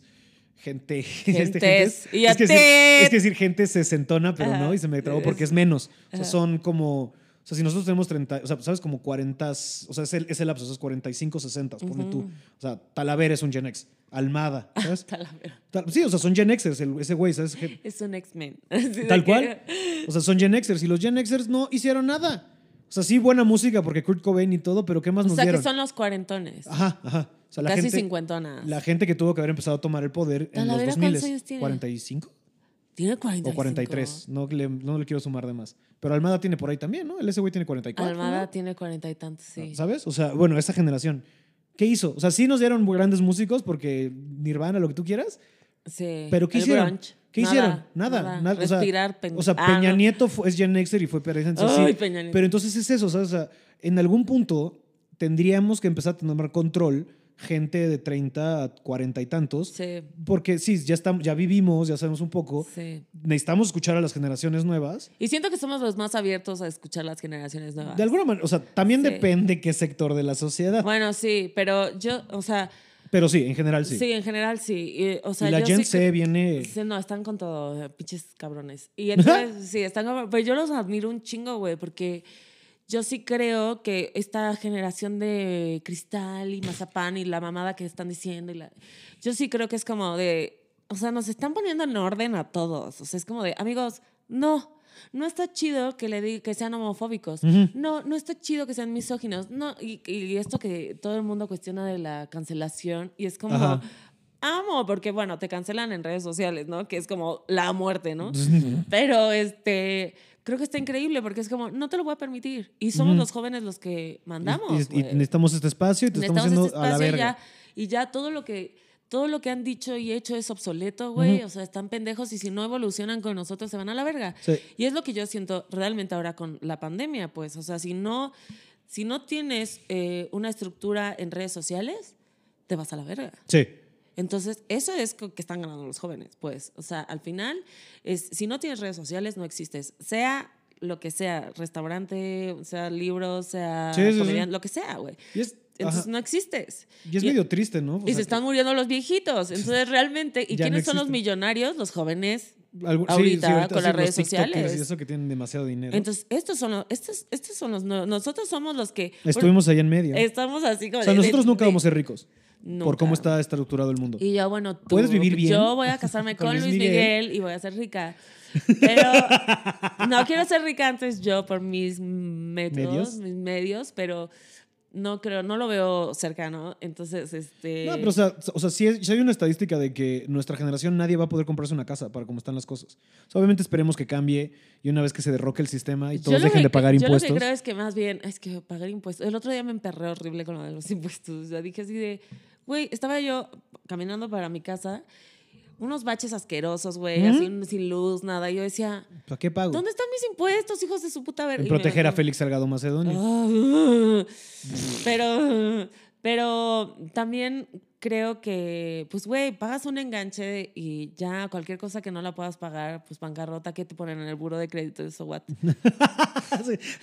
ya estuve por gastarme cuatro mil baros en Sephora. Güey, exacto. O sea, güey, te ponen en el buro de crédito y a los cinco años te vuelven a marcar. Si quieres una tarjeta, bueno. Yo nunca he aceptado crédito. No, yo, tampoco, yo tengo puro débito. Puro no débito. tengo crédito. Yo soy muy de la idea de si no lo puedo pagar a la verga. Sí, yo también. Porque veo el estrés que le ha causado a mis papás, número uno, y a mis amigos. O sea, esta gente que está todo el tiempo de, ¡ay, es el puto banco otra vez! Bueno, también tú. Ahora, pero si no tienes un historial crediticio, te vas a la verga. O sea, no puedes, no puedes comprar nada. Sí, pero yo no quiero comprar nada no quiero tener hijos, no quiero propiedad privada, me vale un poco de verga. Y, justo eso, o sea, por ejemplo, yo en cuanto decías de la edad y de lo de los hijos, es como lo mejor que le puedes hacer al mundo, la verdad, es no tener hijos. Ese es, es... No estoy tan convencido de ese argumento, ¿eh? No, yo sí creo. O sea, sí lo entiendo, o sea, sí la, o sea, claro, estás una persona menos que en todo lo que deshilachan sus decisiones y la huella de carbono. Pero, ajá, eso es en el planeta, pero independientemente de eso, güey, o sea, ¿con qué dinero? Sí, también. Yo ahorita no tengo para mantener No mames, no se puede. O sea, vivo bien yo, pero no tengo para mantener. Claro, o sea, tu libertad se va a la verga. O sea, yo pienso así de, y, mi carrera, o sea, y tú así, ¿cuál carrera? Ah, este, mi carrera, la chingada. Y entonces, o sea, como dices, yo, por ejemplo, yo que tengo 36, apenas siento que me conozco, güey. Apenas siento que digo, ah, ok, verdad. No, es que también, o sea, y tú también de nuevo, y, y aquí se conecta bien ese punto, también te estás conociendo porque cambiaste tu estilo de vida Horrible. 180. Lo odio. No, gente, no lo haga. ¿Se está costando mucho trabajo? Es que ha sido por partes, pero. O sea, si, quieres hablarlo, si me puedes decir que no, ¿cuál fue la, ahora sí que la proverbial gota que derramó el vaso? Ah, ya lo, ya lo he platicado, pero lo digo rápido. Em, bueno, llevaba yo muchos, muchos años muy triste, una depresión muy fuerte eh, que obviamente tapaba todo el tiempo con el alcohol, todo el tiempo. Así, yo me despertaba y yo ya a las 6 de la tarde yo ya estaba chupando, yo ya si tenía show. Yo no quería llegar sola a mi casa, o sea, e, era una realidad. Sí. Entonces, este, yo quería tomar hasta perderme. Y hasta que sí, hasta perderme. No, no, es que te superentiendo, yo soy igual. Sí. Y, y siento que además, obviamente permeaba todas mis relaciones interpersonales, ¿no? Evidentemente. Entonces, este eh, yo lo que veo es como tenía yo relaciones amorosas, que además también cuando andas con un alcohólico, también eso habla mucho de ti también, ¿no? Entonces, este, que me aguantaban, me soportaban mis alcoholismos, pero también había una relación ahí muy codependiente, fuerte, severa. Entonces, la última que yo estuve con, alcohol, que era cuando yo entré al stand-up, al final yo, yo dije, encontré a mi mundo, encontré a mi especie, encontré... Y al no sentirme aceptada en muchos sentidos, porque no lo era, no lo era. Y, y, fue muy doloroso darme cuenta que no solo no era aceptada, era súper rechazada en muchísimos sentidos. Es como, es la puta, es la alcohólica, es esto, el otro. Entonces era muy doloroso y en lugar de irme a no sé, a mi casa, eh, estaba en el hueco chupando con esta gente que yo sabía que no me quería, pues. este, pero no quería estar sola en mi casa. Entonces, em, la gota que derramó el vaso fue un día que me puse súper peda y mi expareja me había cortado por teléfono y no me quería dar la cara y, este, y me había dicho cosas horribles por teléfono.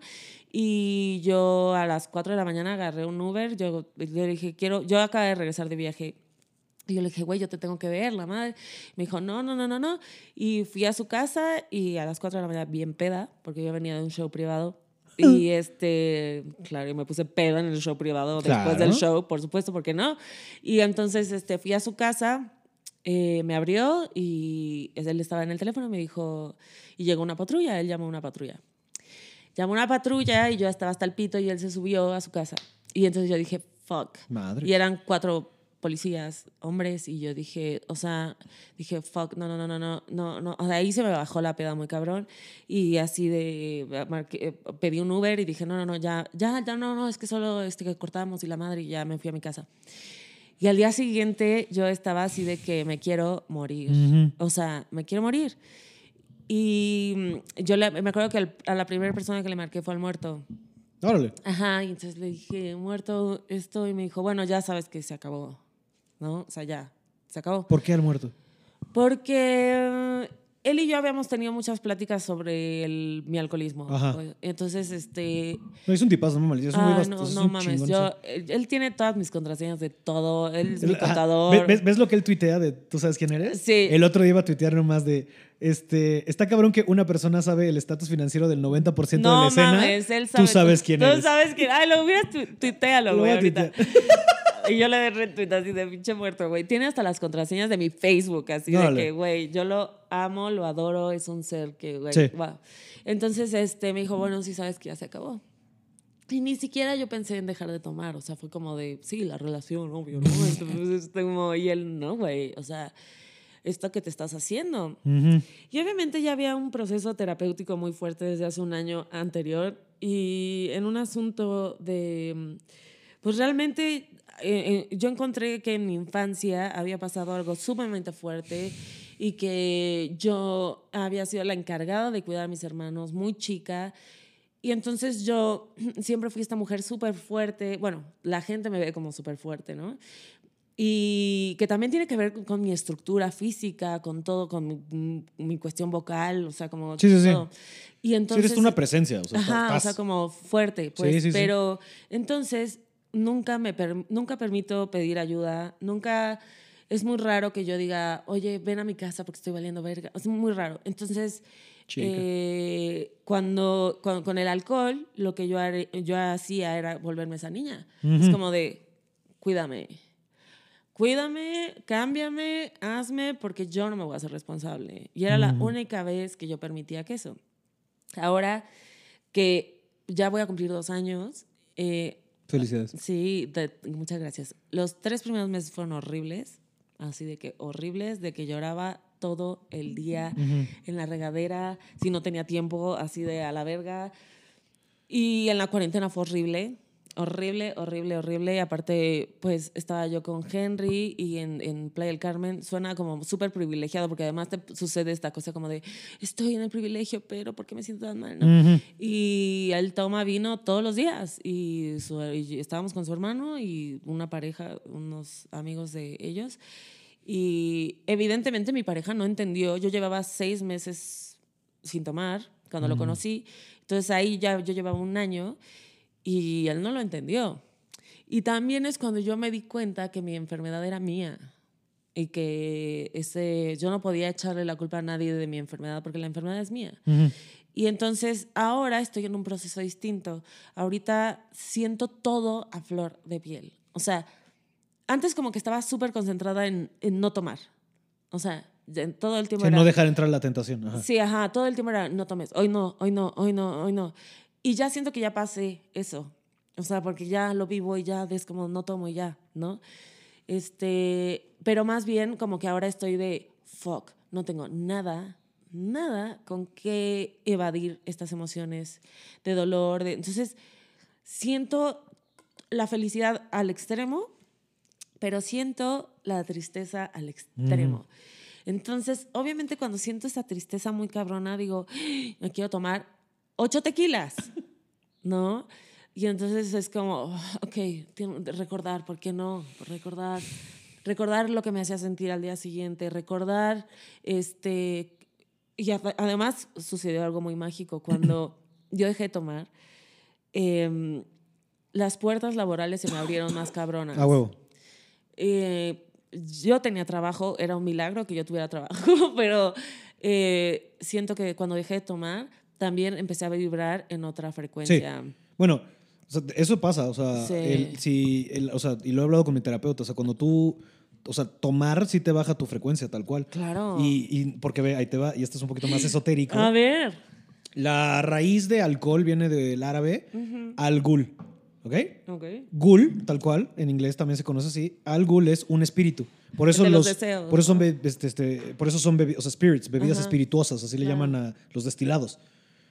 Porque entonces, ¿qué son? O sea, los árabes por eso tienen, lo tienen bien demonizado, porque dicen que es una manera de tú dejar entrar energías de baja vibración que tomen tu cuerpo. Por eso en el blackout haces cosas que... Esto del blackout se me hace una locura. A mí, yo tengo, a mí me, me causa demasiada ansiedad ya. Yo también, ¿te acuerdas que yo también dejé de tomar un rato? Yo me eché un año. Me eché un año tantito. Pues con trampa porque fue como nueve meses. Y también yo, o sea, la gota que derramó el vaso fue... Fueron dos. O sea, fue el madrazo de la botella en la cara. Ah, sí, sí. Porque fue una peda y yo dije, ¿se acabó? Aparte, y la tres, la dieta, porque ves que lleva un año ya haciendo ejercicio bien, bien y ha bajado como 20 kilos. Y la, la nutrióloga me dijo, mira, sí chido tu cotorreo, pero mientras tú sigas cheleando como cheleas, te vas a estancar. Entonces dije, órale va. Y sí bajé cabrón, no sé, ese año bajé como unos 12 kilos. Este...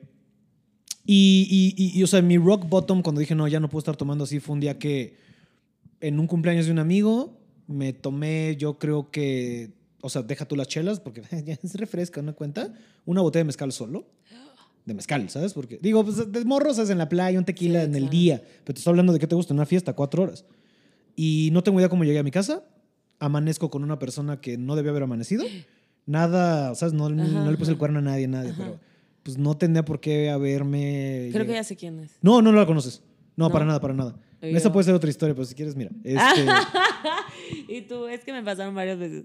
ah, no, sí, sí, no, sí, sí. O sea, parte de eso fue como una rachita de, es que, ¿por qué, Pablo? ¿Sabes? Y de nuevo, en mi caso viene de un lugar justo de callar la soledad, de así mínimo me distraigo y no estoy pensando en todo el tiempo que todo el mundo me odia y algo verga.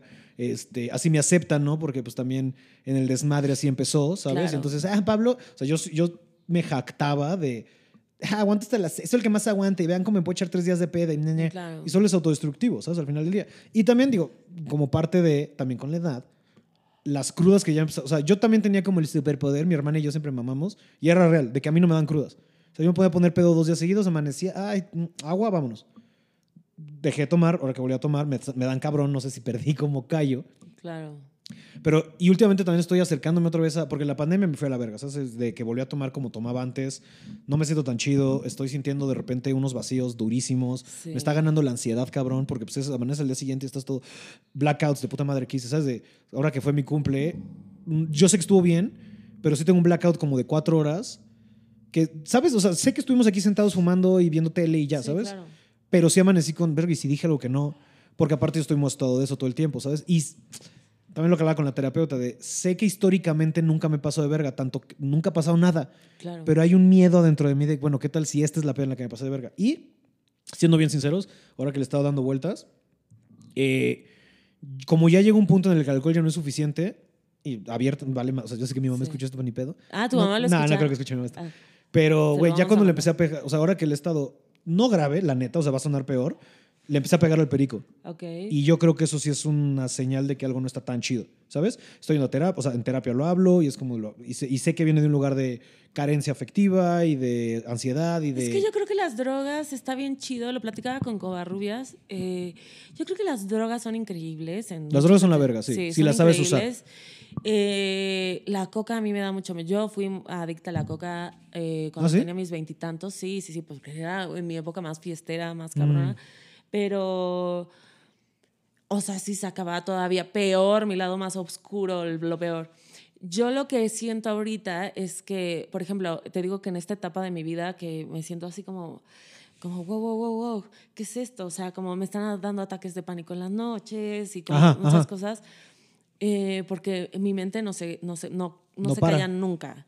Entonces hay una conciencia todo el tiempo de todo y es como, ah, ok, y esto sucede por tal y tal y tal. Entonces, ¿por qué? Entonces en mi infancia tal y tal y tal. Entonces aquello no sé qué. Entonces, no mames. Estoy así todo el día. No mames. Entonces, obviamente quiero un blackout, güey, porque es como, entonces, bueno, trato de meditar, trato de leer, trato de...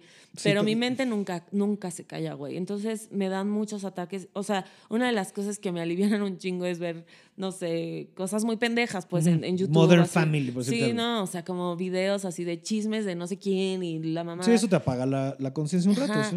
Entonces, este, por ejemplo, yo nunca fumé mota y en la cuarentena sí, o sea, como eh, Henry fuma su porrito en la noche, entonces dije, bueno, a ver, dame, pero la mota lo que me pasa a veces es que me da muchos mal viajes.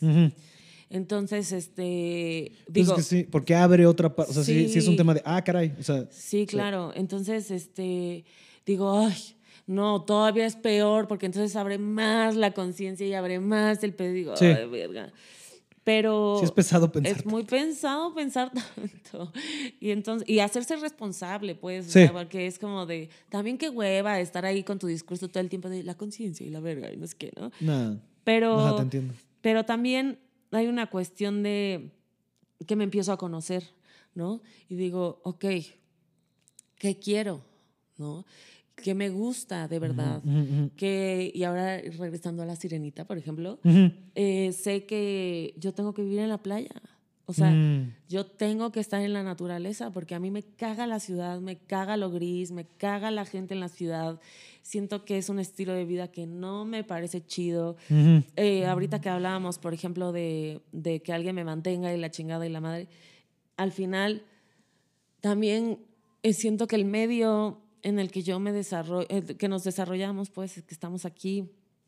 Y no solo en el stand-up, sino también en Televisa. en el medio artístico. Sí, es mucho ego. Es, sí. Es, es, muy cansado pretender. Y compararte todo el tiempo. Compararte todo el tiempo. Em, ahora que empecé con, con las rapiditas, la gente obviamente, yo le, no, no, apenas estoy agarrando la onda al teleprompter. Ahora Galilea Motijo tiene todo mi respeto ahora.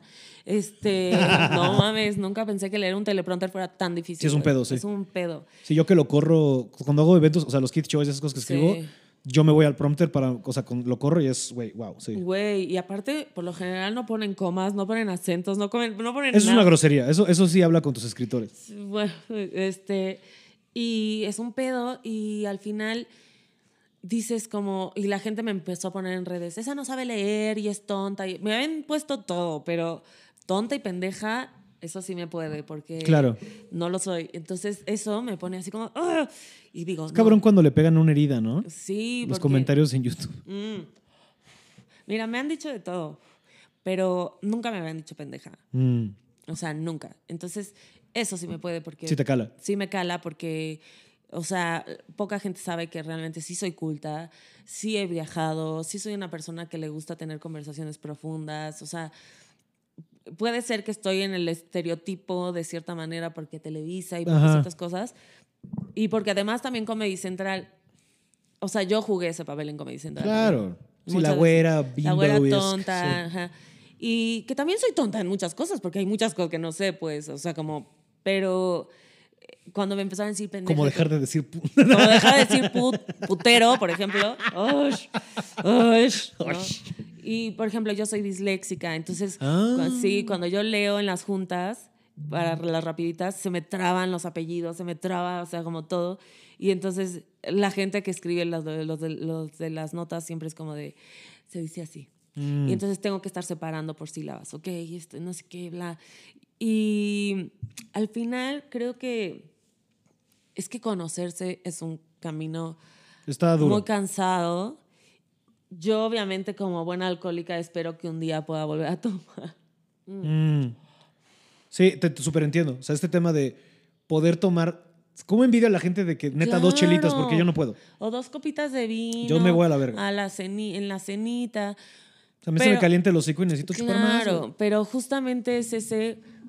Yo espero que pueda llegar al conocimiento tan profundo de mí misma y decir, ok, soy una persona que soy depresiva, soy una persona que, que muy, muy emocional, porque también considero que pues, soy un artista y también siento que todo me, todo me afecta, todo me permea, lo que, lo que hablamos al principio, lo que sucede en el mundo, lo que sucede con mis amigos, lo que sucede... Sí, eh, sí, sí, sientes mucho. Siento mucho y, por ejemplo, por eso me identifico mucho con, con alguien como Ray, por ejemplo, ¿no? Este, y a la vez asumir que siento mucho, no pasa nada. Y cuando uno está triste, llorarlo, no pasa nada. Este. Sí. No, porque pasamos demasiado tiempo evadiendo, haciendo unos pendejos. O sea, y nosotros estamos hablando tal cual, ¿no? De alcoholismo. Pero la cantidad de cosas que hace la gente desde estar en el crossfit, ¿sabes? Así. Claro. la, cantidad de veces que evadimos, y eso es lo que me ha dicho mi terapeuta también, es un tema de. Siéntelo. Va a pasar. Déjatelo sentir. Porque aparte también, y esto más bien lo, entre ella y lo que estoy leyendo de Alan Watts, va por un tema de entre, o sea, en general, así como que es una regla, es la regla, es una regla bastante irónica de este, de este plano en el que existimos, en el que, o sea, preocuparte por tener miedo te va a afectar más que el miedo en sí, ¿sabes? O sea, estar evitando constantemente la tristeza te causa más ansiedad y tristeza que solo sentirla tantito. Es como una ola ¿Sabes? Claro, y se Déjalo que va y se va. Y además. Y se vale sentir. Me decía, Henry me decía una. Bueno, dice varias veces esto, pero su papá nació en Francia cuando acabó la Segunda Guerra Mundial. Entonces él me dice: es que el ser humano es la primera vez que tiene tanto tiempo para pensar. O sea, antes estabas buscando qué tragar, ¿no? Y ahora, este, ahora es más fácil que alguien se muera de sobrepeso a que se muera de hambre, ¿no? O sea, si lo vemos en un contexto global, ¿no? Sí, sí, sí, Este, entonces tenemos mucho tiempo para pensar. Y, y, eso deprime, porque el ser humano, creo que ahí fue cuando el ser humano valió verga, cuando se dio cuenta que existía. O sea, el ser humano se dio cuenta que existía y valió pito, porque entonces empieza con esta cosa de quién soy, a dónde voy, cuál es mi misión, qué va a pasar cuando termine, qué va Y yo me acuerdo, es una cosa que voy a compartir en tu podcast, pero una cosa que tú dijiste, me lo dijiste y lo tengo todavía guardado. Eh, una vez me preguntaste, ¿cuál es tu mayor miedo? Y yo te dije, morirme. Y luego te dije, no, no, no, envejecer, porque eso quiere decir que ya me voy a morir. Y tú me hmm. dijiste, bueno, pero ¿y qué? O sea, antes, antes de que nacieras, no sabías que existías y cuando te mueras no vas a saber que existes, ¿no? O sea, ¿cuál es el pedo? Y al final, es cierto, es cierto, me lo dijiste bien peda y yo, ¿what? Y, yo, ¿qué? Y es cierto, güey, porque el pensamiento es puro ego, es puro ego. Entonces, yo espero que ya con tanta conciencia y esto y el otro, lo que, lo que sigue, que es lo que yo siento en, en mi proceso, es apagar eso y yo misma, no con una botella de tequila, sino como, ok, ya, ya lo sabes, ya, ok, apágalo y ahora lo que sigue es vívelo, aquí y ahora, ¿no? O sea, no te vayas a lo que va a pasar en 20 años, no te vayas a lo que va a pasar, lo que pasó hace 20 años, sino como, oh, ya estás aquí, es, que la, es la parte difícil estar aquí y ahora. porque estamos constantemente, por ejemplo, regresando, ¿no? estamos constantemente con esta ansiedad del futuro y de que nos venden de qué vas a tener en el futuro. O sea, ¿sabes cómo te ponen tus papás? De, porque el, no vas a tener hijos, ¿quién te va a cuidar de viejo? Espérame, cabrón, ¿sabes? Y creo que esto viene desde la escuela, porque desde cómo nos educan. Porque acuérdate, o sea, siempre es un miedo, miedo al pasado de, ah, la cagaste, acuérdate de. ¿No? O sea, creo que tenemos, es muy entendible por qué nos aferramos al pasado, ¿no? Y también la nostalgia, ¿no? Claro. Que es, el producto de la nostalgia es eso, es recordarte cuando todo estaba bien, ¿no? O sea, así por eso funciona la nostalgia. Mm. Pero es, es, aferrarte a algo que no está ahorita. Y la yo me, esto me cayó el otro día en la meditación de cuando estoy ansioso o, o impaciente, me di cuenta que es porque estoy creyendo que lo que sigue o lo que no está pasando ahorita va a ser mejor.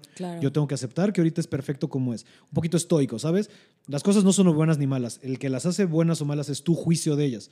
Ahora, ¿qué creo que en el futuro, y por qué estamos siempre tan preocupados del futuro, ¿no? De, para empezar, en la sociedad en la que vivimos de como decías, de el nuevo celular, el nuevo, el nuevo, el nuevo, el nuevo. Y siempre estamos como en una dirección, ¿no? En aras del progreso, que ni siquiera significa nada realmente, porque qué progreso, hacia dónde. Y creo que también es algo que también me cayó el otro día en un viaje. Este, tenemos muy idealizada este tema de que el progreso es lineal, ¿sabes? Digamos, hacia allá, ¿sabes? Pero vivimos en un mundo de 3D. ¿Por qué el progreso no puede ser así?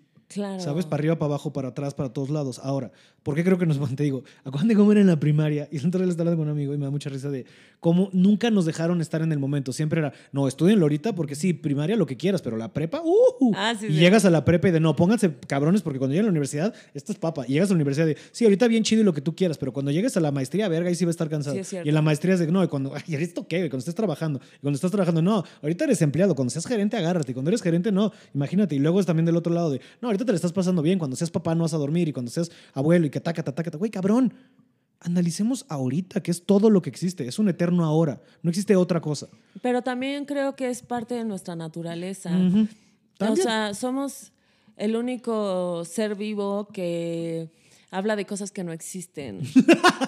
¿No? Eh, los animales sí tienen un lenguaje eh, de... La equidad de aquí, no, sí, aquí está el palo, aviéntamelo. ¿No? O sea, como hasta ellos se comunican de una manera muy concreta, muy... O sea, son muy específicos de lo que sucede en el ahora, ¿no? Y nosotros somos el único que está hablando de...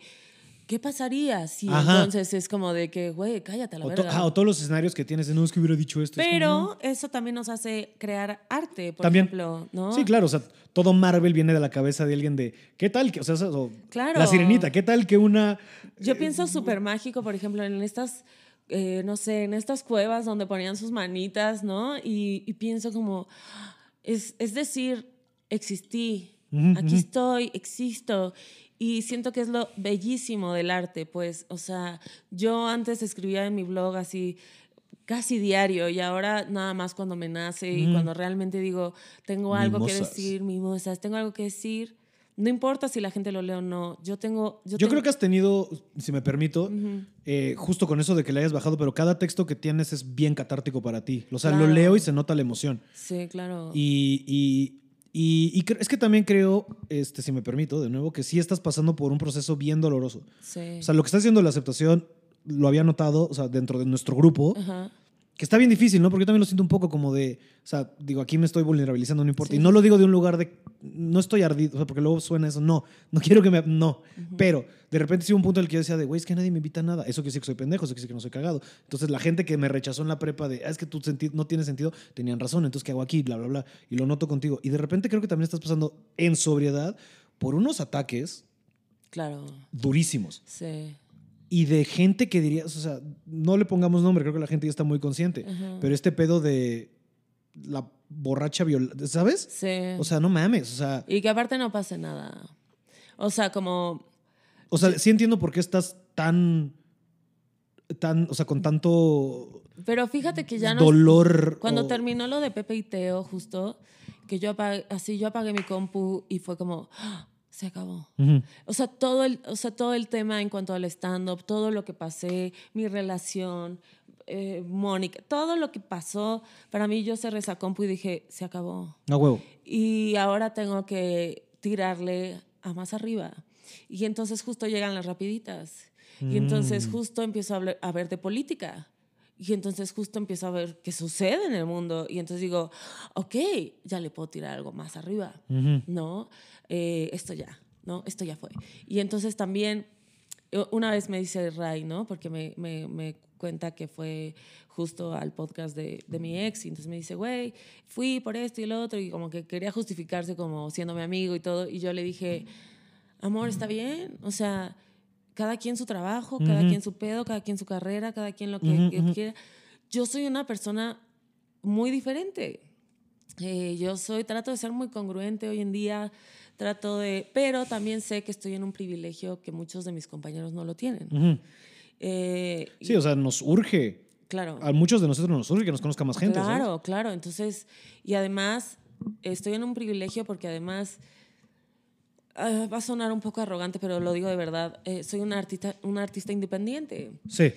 Entonces, este, no todos mis compañeros lo tienen y, y sé que tienen que jugar eh, muchas, muchos juegos que hasta ni ellos están de acuerdo. Sí, sí, sí, sí, sí, sí, está cabrón. Está muy cabrón y, y es venderle tu alma al diablo.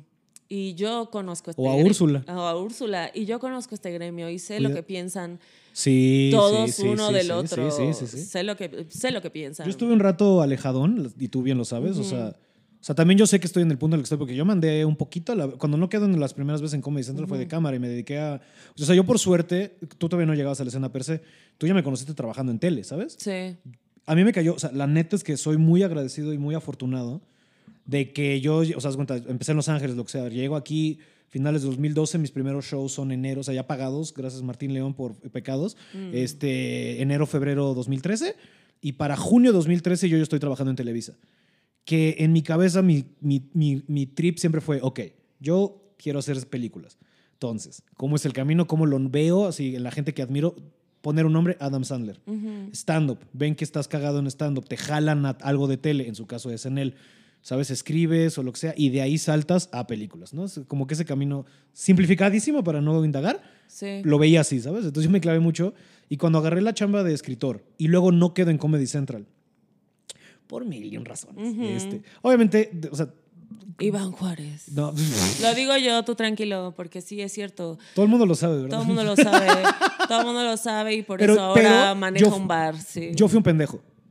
O sea, o sea, no, la neta es que no me puedo culpar tan fuerte, pero sí aprendí un tema de prudencia en ese pedo. Retroactivamente años después, pero sí fue porque la cagué, porque hablé mal de pues, su pareja sentimental y él está aquí. O sea, sí dije, de, es una mamada que esté quedando esta morra nada más porque están siendo íntimos, ¿ya sabes? Se lo dije, estaba con el cojo y el chaparro, todo me acuerdo. Y de repente volteo y el Iván ahí, ¿no? Y pues ahí tres años no quedé. Pero obviamente, de que al final, obviamente, tu comentario también no, de la verga yo. de la verga. No, de la verga yo. Al final, yo, por ejemplo, yo considero que ella es sumamente talentosa. Sí, sí, por eso. Y, y que justo Pero estaba emputado, ¿sabes? Ah, claro, claro. Y, pero por eso es lo que te decía. Al final, como sabemos cómo funciona, la gente solo puede ver un poco por afuera, pero yo sé quién habla mierda de quién. Sí, yo sé, está cabrón, Yo sé güey. que, o sea, O sea, lo que iba con eso, yo me retiré un ratito y de repente, o sea, sí me acuerdo, pues cómo estaba, o sea, los afters de, todavía el Beer Hall, ¿sabes? O sea, y cómo, hay, creo que hubo un punto como 2014 que todavía era inocentón, ya sabes, todavía era, Sí. todo era divertido para todos. creo que yo entré en el 2015. Ujú. O sea, como esa época, ¿no? Y como ya la cola, de- cuando ya se empezó a hacer esto de baros reales, cuando se puso a poner culero. Sí. Es- Ahora. sí. Y- Te digo, yo estuve separadón, pero sí, o sea, yo me enteraba separadón, ¿sabes? Porque seguía dando, o sea, hu- hubo un ratototote como de cuatro años, o sea, del 2014, 15, 16 y el 17 fue cuando lo volví a retomar. Ajá. Que yo hacía, ¿qué te gusta? Un show al mes, le abría a Roberto, le abría a Alexis, le abría a Sanasi.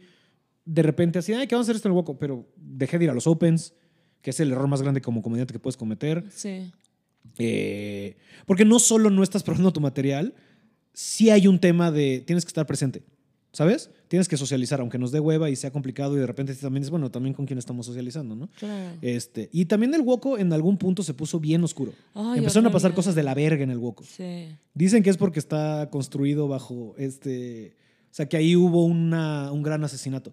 Ay, cállate. No, en serio, en serio. en serio. Eso ¿Es era como en una- serio? Alguien nos estaba contando, este, li- no, alguien de los paranormales, que hicieron como una investigación y, y me voy a, o sea, voy a cagarle un poco porque no tengo los datos tan frescos, pero es un tema como de que ese, ¿ha subido?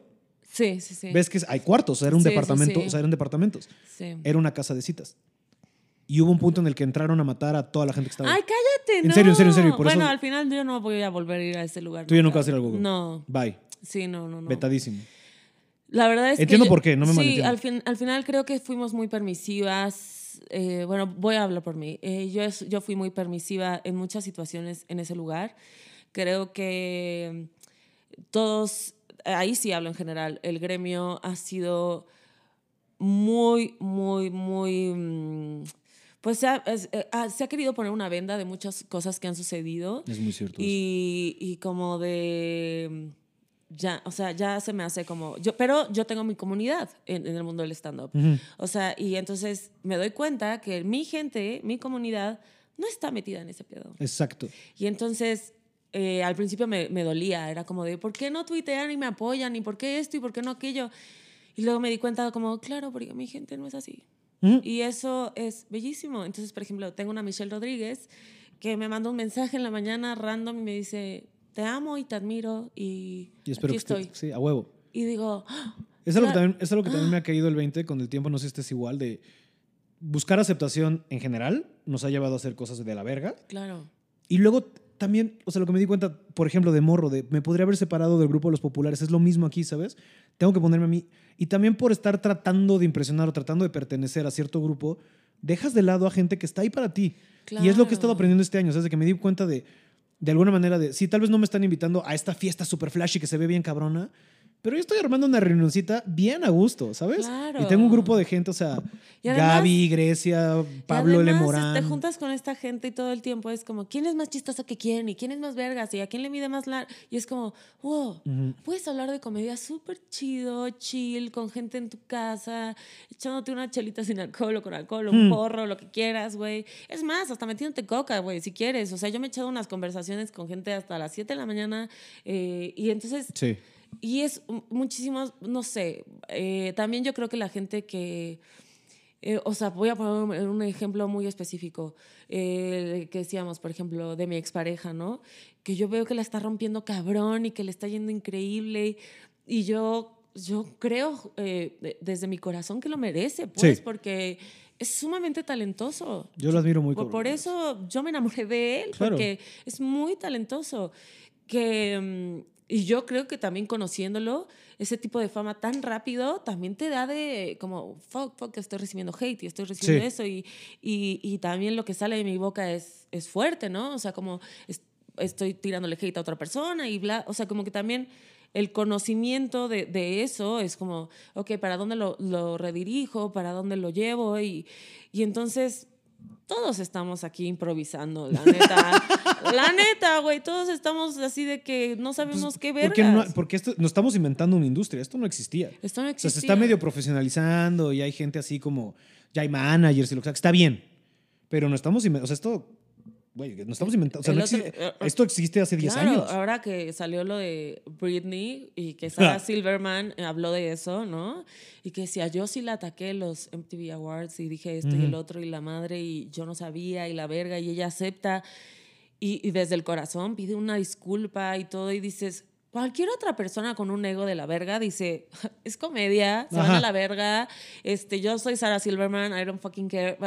Y, y, y tuvo la humildad para decir... Que probablemente Sarah Silverman de esa época hubiera así. Claro, claro. Ay, fue- no se sí, chillan. fue un chiste, pendeja. Pero hoy dice, güey, hay esta conciencia y lo que está increíble es que nos sumamos a eso y decimos, güey, todos lo, todos lo cagamos, güey. Ujú.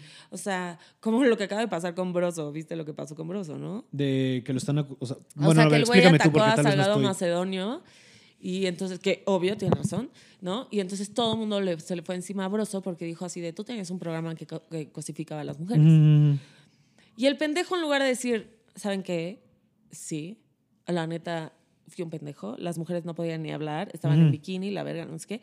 El güey dijo. ¿Quiénes son Ariel? Ah, Sí, exacto. El güey dijo, eh, yo soy un actor, Ajá. interpreté un personaje y pues este, bla, bla, bla. Y entonces no desviemos del violador. Y es como, no, güey, las dos cosas están juntas. Porque Sí. si tú tienes un programa donde cosificas a la mujer y que no pueden hablar y están desnudas, güey, No te sea, sorprendas cuando alguien tenga actitudes que, misóginas. ajá, que piense pe- pe- que Peor más allá. claro que piense que la mujer es un objeto güey o sea como todo va todo va pegado Todo la mano, sí. coludido o sea yo tengo un- en mi especial de media hora en Comedy Central que evidentemente no estaba lista para un especial de media hora evidentemente y, y lo, lo tienen en Comedy Central y yo digo cosas horribles o sea horribles Ujú. entonces yo le escribí a Pato que trabaja en Comedy y le dije por favor bajen ese video Patito, mi amor. Lo Patito, quiero mi mucho. amor, es un amor.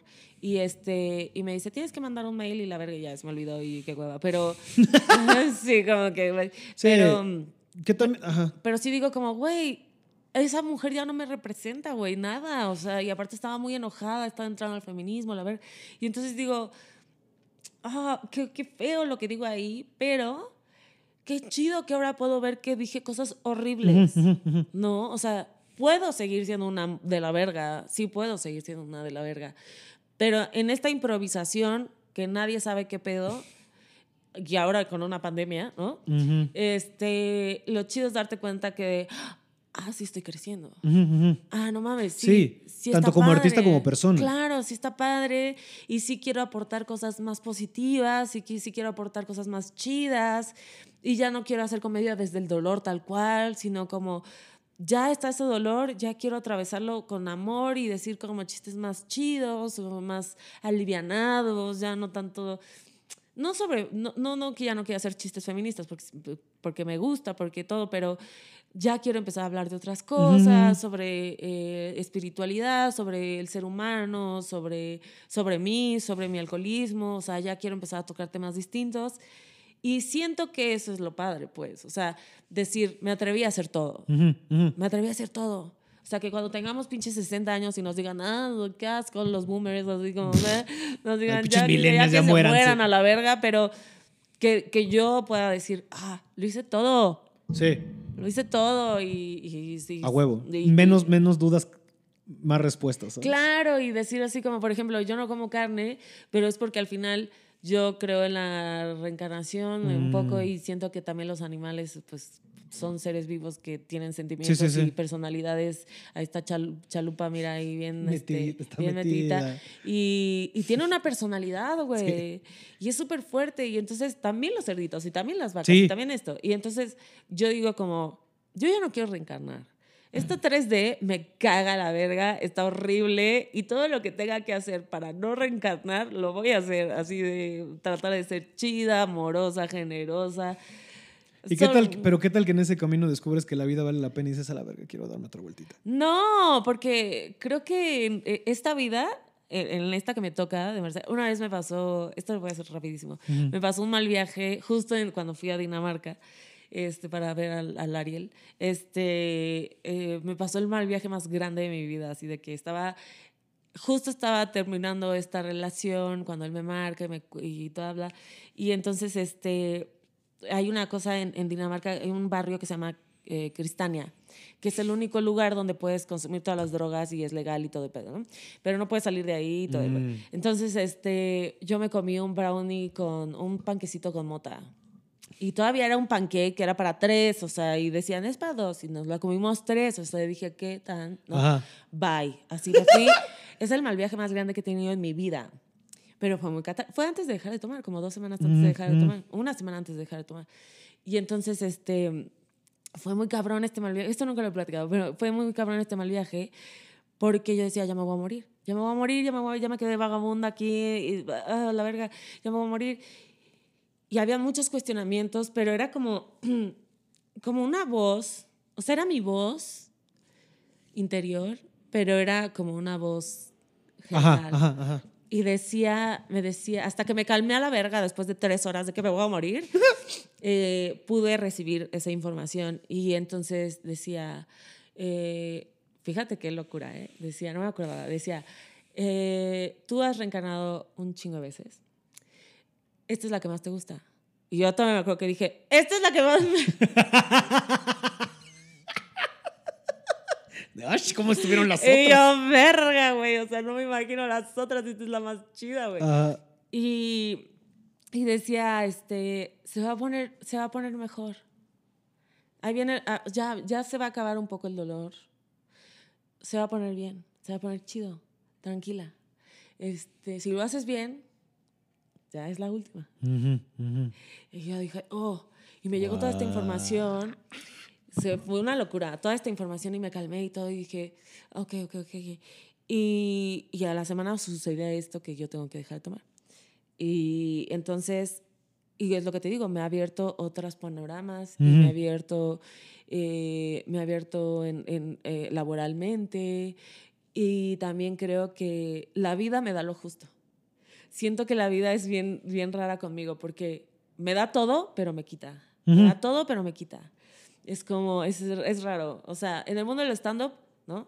Soy de las guapas, pero en Televisa no. ¿Sabes? Ujú, ujú. O sea, soy conocida en el mundo del stand-up, pero no soy tanto. ¿no? O sea, como no tengo un millón de followers, ¿no? No, no tengo, no lleno teatros, pero tengo muy fanbase. O sea, como hay un equilibrio ahí bonito que, que está padre darse cuenta y a ser agradecida. Cuando me entran estos, estos ataques de ansiedad en la noche, agradezco.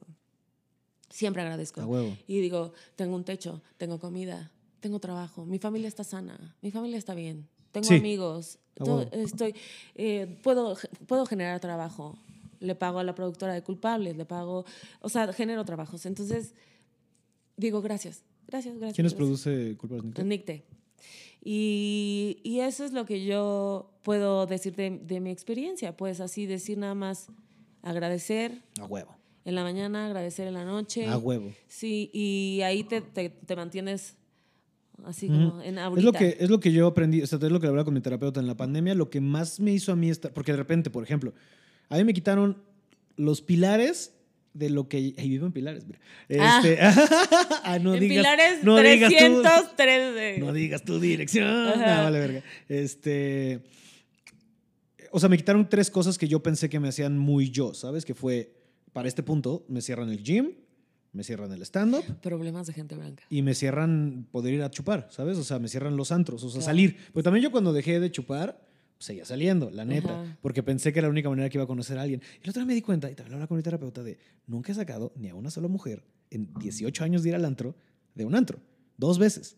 O, ah, du- una relación dura. o sea, una Claro, claro, claro. Todos han claro. salido de amistades, de Ajá. Instagram, ¿sabes? O sea, Sí. ligues buenos no salen del antro, pero esa es una Yo sí tenía novios de antro. yo sí. nunca lo logré. Sí. Este, pero eso, ¿sabes? Cuando me tiran eso y lo que yo me concentré luego, luego, luego fue, digo, sí, haz cuenta, lleva tres meses sin fumar weed, que para mí fue cabrón porque quería hacerme una limpiecita. Este, también porque venía de un corazón, nunca, hace mucho no se me rompió el corazón así. Probablemente ha sido de las más duras que he tenido. Porque aparte fue, para mí lo que más me dolió de la pandemia, y esto es algo que no he dicho en ningún otro lado, ya que estamos aquí hablando de esas cosas, a mí lo que más me dolió de la pandemia no fue tanto, o sea, estas tres cosas sí, pero luego fue como empezar a vibrar lo que dices, ¿no? De agradecer lo que sea, y no está chalupa, está mi techo, puedo pagar, está mi- todo bien, ¿sabes? O sea, puedo seguir haciendo mil y un, o sea, tengo mi chamba de escritor, todo bien, o sea, vibrar en lo que sí hay en vez de lo que no, Claro. ¿sabes? De, tengo un parque, tengo bla, bla, bla, ¿no? Pero a mí lo que más me mandó a la verga, y por eso regresé a chupar como chupaba, no fue tanto el encierro, de nuevo, aprendí a, aprendí a agradecer lo que sí hay, fue que, haz cuenta, yo empecé a salir con la morra que más me ha gustado así, probablemente desde la morra de la secundaria. Salimos noviembre, es el chiste que tengo del anime, ella. Este, ¿Qué dice? el chiste del anime ah, es una pendejada que ella me gustaba mucho porque era una mujer poderosa, con el pelo pintado de rosa, con los ojos grandes, como que parecía caricatura japonesa. Yo creo que por eso me animé. ¡Ah! No puede ser. El chiste Que, más que a la, blanco. que a la vez es el chiste más yo. Super tú. Super tú, super tú. Amo ese chiste cuando tienes Y entonces te rompieron el corazón. Pues, haz cuenta, o sea, salimos un rato, este, yo tal cual, o sea, yo sé que, yo sé que viene de mi apego ansioso y mi, y mi carencia, porque yo creo que nadie me va a querer, entonces me aferro a lo poquito que me den. Y tú sabes con quién salí, que me trató de la chingada y Sí. eventualmente, o sea, el problema de la botella, por suerte, no fue un tema amoroso, fue un tema de amistad. Raro. Pero ella, ¿sabes? Ay, ese es como el mito más grande en el mundo del stand ¿Por qué te dieron un botellazo en la cara? Tú que, o sea, que, ¿cómo? O sea, que la gente habla de Eh, esto. claro. ¿Tú qué, claro. qué se ha dicho? A ver. O sea, y yo te digo sí o no. Pues que. No sé, creo que había mucha tensión sexual ahí muy fuerte. No sé. No sé. Es que, pues, es. eh, Lo mismo pueden decir de mi relación en cuanto. a- Es mucho chisme. Sí, es mucho pues, chisme. Pero. Pero, o sea, tal cual, o sea, como por cualquier cosa, o sea, lo que fue, o sea, lo que pasó fue que. Y lo voy a prefasar con lo que yo me enteré de antes. Ok, te escucho mientras voy por un. ¿Por qué más que? Ah. Este. este, el, el podcast. Este. Lo prefaso con lo que Santiago Flores Meyer me dijo, ah, huevo, este, que fue que esta persona se quería acercar a, eh, a- a- reparar la amistad. Ok. Pero. ¿Y de, en qué momento se fue a la lo que, es que lo que salió de su boca fue, tú te portas de la verga conmigo. Y yo de, oye, hace dos años que no hablamos, ¿sabes? Porque nos mandamos a la verga por un tema de la sketchería, ¿sabes? Este, por un pedo, de- o sea, lo que de- la gota que ramó el vaso fue como de, güey, no nos podemos estamos entendiendo así, yo ya no quiero tu negatividad en la, mi vida porque es una persona bastante densa, o sea, talentosa y le mandamos amor y terapia, todo bien, ya lo he trabajado lo suficiente como que hasta el botellazo ya lo perdoné y todo lo que fue. Y, y lo, lo entiendo como la lección que tuvo que ser todo. Este, pero el botellazo en sí, o sea, lo que detona el botellazo, no sé por qué me río, no está tan cagado. Este, sí, es cagado. está ya. cagado, mira. Este, o no sea, todos nos han dado un botellazo en la cara. y ¿no? sobrevivir. Exacto. Y a mi ojito, que es como el 70% de mi sex appeal. Exacto. te quedas sin ojo y olvídalo. Imagínate, el comediante tuerto, chinga tu madre. Bueno, tendrías más comedia, eso sí. Pues, Oh. tendría, una, tendría una manera muy específica de ver las cosas. Ay, no, no, no. Este y el anime, bye. Bye, bye, bye. X, o sea, lo que detona, el- te digo, esta morra quiere llegar a como a resarcir la amistad, pero yo, o sea, y la conoces, ¿sabes? es rara vez le dicen que no. Entonces no sabe cómo lidiar con el no. Entonces, ella ya bien ahogada. Y esto fue, o sea, yo de- después de este incidente, yo tres semanas después es cuando dejé de tomar. Esto pasó como el 18, mira qué cagado, de marzo del 2018. Hace do- an- Tres hace años Tres ya. años. Ah, qué rápido. Sí. Y me acuerdo, ¿te acuerdas hasta que tú me felicitaste? Porque con la playera que traía el día que me lo votaron grabé ese Comedy Central y me acuerdo, cabrón, que tú me mandaste un mensaje de eres un chingón. Ah, Porque subí, un ¿sí? story, subí un story de... Qué chida soy. Así, subí, su- subí un story de este, como de hace, hace unos meses me reventaron una botella y yo voy a reventar ah, Comedy sí, Central. Y tú de, cierto, Eso, sí, mamona. cierto, eso, mamona. Una rosa. eso. Que ahorita veo este especial y ya no me gusta. Igual hablando de también lo que dejamos medio. Yo también entiendo por qué no quedé. Y yo veo mi material y veo mi delivery y también de nuevo que no. O sea, cuando no quedé y digo, sí que porque mejoré. O sea, ahorita yo estoy en un punto de mi carrera como comediante que estoy así fascinado. Me mama lo que estoy haciendo. Y creo que es importante, ¿sabes? Claro. O sea, siempre me ha gustado, pero ahorita me siento cómodo tanto en el escenario con mi delivery como con las ideas a las que estoy llegando. Pero el botellazo. Ok, lo que pasó tal cual textual fue, llega a querer como sanar la amistad, le, se le sale, o sea, es, tú eres un de la verga conmigo. Aparte, ya sabes, en esta esquina del baño del Woco, otra vez el puto baño del Puto Woco. Y yo me acuerdo que yo había llegado de un show con Diego, estaba bien feliz, me había sabido chido, había echado unos musicales con mi amigo Pablo, este, no de la comedia, es otro Pablo. Este, y llegué ahí, estaba de after, me acuerdo que estaban, o sea, estaban todos, casi todos, estaba, o sea, yo llegué porque estaban Mir y Fran, y yo quería, tenía, por no me acuerdo que había hecho, que tenía como dos meses que no había nadie, bla, bla, bla. Quería ver a la gente, ¿sabes? Quería un after del Woco, hace mucho no estaba en los after del Woco porque Deja de justificarte, estabas en el fucking guaco. es que son muy divertidos. No, es que quiero poner el contexto en general. O sea, yo venía con ganas de divertirme. Entonces Pero voy la gente no tiene que pensar que el guaco es muy divertido. No, no lo es. No, es- no lo es, gente. No, No, no, lo es. es- ya, ya lo veo como. Es ya no mucha decadencia. es- y es nuestro lugar de trabajo. O sea, yo voy al Sí. 139 y ya me subo, te cuento mis chistes, Claro. vamos. Anyway, este, aunque luego el, el, el jangueo se pone cagado. En fin, llega, me dice, es que tú me tratas de la verga. Yo de, güey, no hemos hablado en dos años. ¿Sabes por qué me estás, estás poniendo así? O sea, no, es que no, no sé qué, me empieza a reclamar. Yo de, güey, nada que ver. O sea, bla. Luego sí nos empezamos a calentar, ¿sabes? O sea, de. Porque aparte yo lo había visto como un fin antes en la boda de Lorea y todo chido. O sea, todavía iba con Víctor, su esposo de en ese entonces. Este, O sea, ya dijiste quién es. Sí, bueno, la gente sabe, o sea, estoy Ujú. hablando X.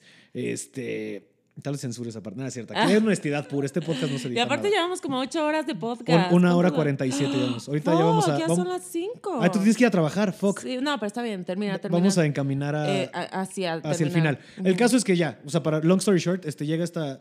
Llega esta, esta muchacha y me y bla, bla, bla, empezamos a discutir, me reclama cosas, yo también la neta es que le saqué algunas así como de, güey, pues, tipo, no me invitaste a tu boda, ¿sabes? Entonces, ¿por qué me estás diciendo que quieres ser mi amiga? Si hubiera sido, le dije, la neta, no, porque yo no quiero ser tu amigo. Yo ya no tengo, o sea, no tengo interés en tener una relación contigo, o sea, bla, bla, bla, bla, bla, bla. Y lo que la detona es que yo le digo, es que, a ver, tienes que entender, no es que te quiera, no es que te odie, es que ya me vales verga. Que la neta como escritor es una gran frase. Y, Ah, y se pone de, ah, cámara, sí te vas a poner. Aparte, me acuerdo, insultó a unos mejores amigos. Eres un nefasto como Nils y yo de, ah, chido, insultando a mis mejores amigos vas a lograr ahora, tu yo te- no quiero ser la abogada del diablo, Ajá. pero para, yo creo que podemos terminar con esto, porque eh, hay una, una, de las, una de las cosas que más pone la gente cuando me quiere atacar Ujú. es, este, Marcela le pegó a su ex, Ujú. ¿no? Y, ¿Y sí? y sí, Ah. Eh, una vez le di una cachetada en el hueco. Entonces, esto yo nunca lo he dicho, pero una vez le di una cachetada y Los últimos 20 minutos han sido de Los- cosas que nunca hemos dicho. nunca hemos dicho, pero le di una cachetada eh, y no la quiero justificar a ella porque siento que la violencia es horrible, evidentemente, y Ujú, todo, ¿no? ujú, ujú.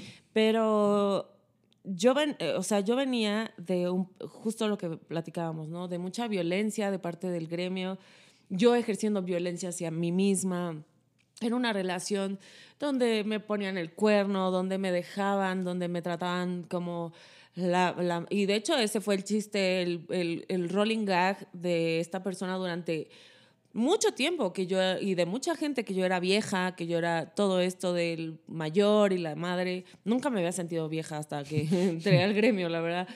Entonces, to- yo tenía todo este contexto y yo me acuerdo que él y yo estábamos, we were on a break y y estábamos ahí. Entonces yo sé que también para el mundo del stand-up era como también como... O sea, yo me imagino lo que era para ustedes afuera, como de, ugh, ya se volvieron a pelear. Sí, era de. Ay, ya volvieron a estar juntos. Ay, verga, ya, amigos, ¿no? O sea, también yo entiendo para ustedes. Sí, de, sí, de- Ha de haber sido como pick a los- fucking lane. Ajá, así como de, verga, ya no sabemos si los queremos separados o juntos, güey. Ya no, que, que alguien se muera de ustedes dos, ¿no? Pero, y entonces, y yo perdía en esta encuesta, ¿no? Entonces, este, obvio, obvio, y- obviamente. Porque él es el Golden Boy, está Perdón, bien. Y está chido, porque es chido, güey. Y entonces, estábamos ahí, y yo me acuerdo que estaba con el chavo. Yo traía un top. Aparte de estas cosas, ya sabes, cuando vas a un lugar y sabes que te vas a encontrar a tu ex. Y, y yo había bajado de peso muy cabrón. Y yo dije, quiero que el güey me vea y diga, la que me estoy se lo perdiendo. perdió. O sea, creo que todos se pueden ident- identificar con este pedo. Y eran, entonces yo llevé un top morado, que amo, y unos pantalones negros, así súper, como ahorita, como estos. Y entonces, este... Ahorita estás vestida muy tú. Ahorita soy Yo yo. yo te así, identifico sí, así, yo pero soy X. así de que no me gusta arreglarme nada. Y entonces ese día iba súper guapa, según yo, y muy delgada y todo. Y entonces este, siempre me habían jodido en el, en el gremio de que siempre estoy encuerada. No me gusta usar brasier, me caga. Entonces esto es como de, oh, se le ven los pezones, no, ah", ¿no? Y entonces este, ya me habían atacado por eso muchas veces. Todo. Entonces estaba yo muy peda en la barra y estaba yo con el chaparro que ya, o sea, no puedo ni, ni, ni, ver a esa persona, pero eh, y, y el chaparro me estaba diciendo, ¿por qué estás vestida así? Siempre que este, la gente no te toma en serio, la gente por eso no te hace caso, por eso la gente no sé qué, es que siempre estás provocando, siempre, o sea, yo me acuerdo que el güey, yo estaba en la barra y el chaparro estaba al lado de mí y me estaba diciendo esas cosas y yo era como de, estoy hasta la verga, güey. O sea, ¿por qué es, por qué es permisible? ¿Por qué es, eh, no, ¿por qué se permite que tú te puedas ver de esta manera y no hay ningún problema? Ujú. Pero yo no me puedo ver como, Como me veo quiero, porque si no hay un pedo, güey. O sea, les molesta hasta. Mi presencia les molesta. Ese es el problema. Porque no soy. No soy la. mm, bonita que se viste así inalcanzable, ¿no? Soy un- una. Una como ustedes, güey. O sea, como. Porque a Alexis no la tratan así, a Sofía no la tratan así, porque son inalcanzables. A Gaby Navarro no la, no la tratan así, porque es inalcanzable. Pero al final yo era una de, yo una, era una alcohólica igual que todos ustedes, pues. O sea, como, entonces yo sí era alcanzable en ciertos sentidos. Ajá. Entonces, este... Tanto bueno como malo. Tanto claro, bueno como claro, malo. claro, y era no como, visto, una vez que me dijo, una vez me dijo el cojo, tu peor error fue haber andado con un comediante. Porque antes tú andabas con un argentino que le iba increíble en la condesa de huevos todo y todo el mundo te veía como, ah, ah, la rubia, este, el otro. Pero tú empezaste a andar con un comediante y a estar chupando en Hall y en el Woco y todo el mundo se dio permiso de Mm. pisotearte. Tú les abriste la puerta y les dijiste, aquí, esta es mi vida. Y ahí valió verga. Y entonces me empieza a decir todas estas cosas y yo estaba bien emperrada, güey. Mientras me estaba diciendo esas cosas, el chaparro, al lado estaba Ricardo ligándose a otra vieja.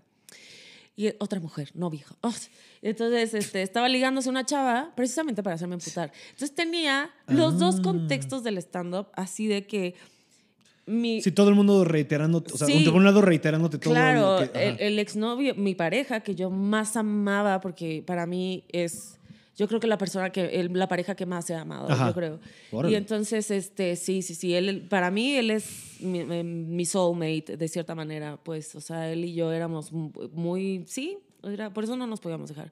Y entonces... Él estaba ligando, entonces mi corazón estaba hecha mierda y el chaparro Mm. me estaba diciendo estas cosas. Entonces yo, eh, ahí fue el blackout y le di un cachetadón a Ricardo. Pero realmente yo creo que se lo quería dar al, al chaparro. Y no solo se lo quería dar al chaparro, sino a todo el mundo del stand-up. Ujú. O sea, era como de, váyanse a la fucking verga, güey. Déjenme en paz. Y hace poco lo logré. Y lo logré siendo muy estratégica. Entonces ya en, el, en la corporista no pueden hablar de mí, ¿no?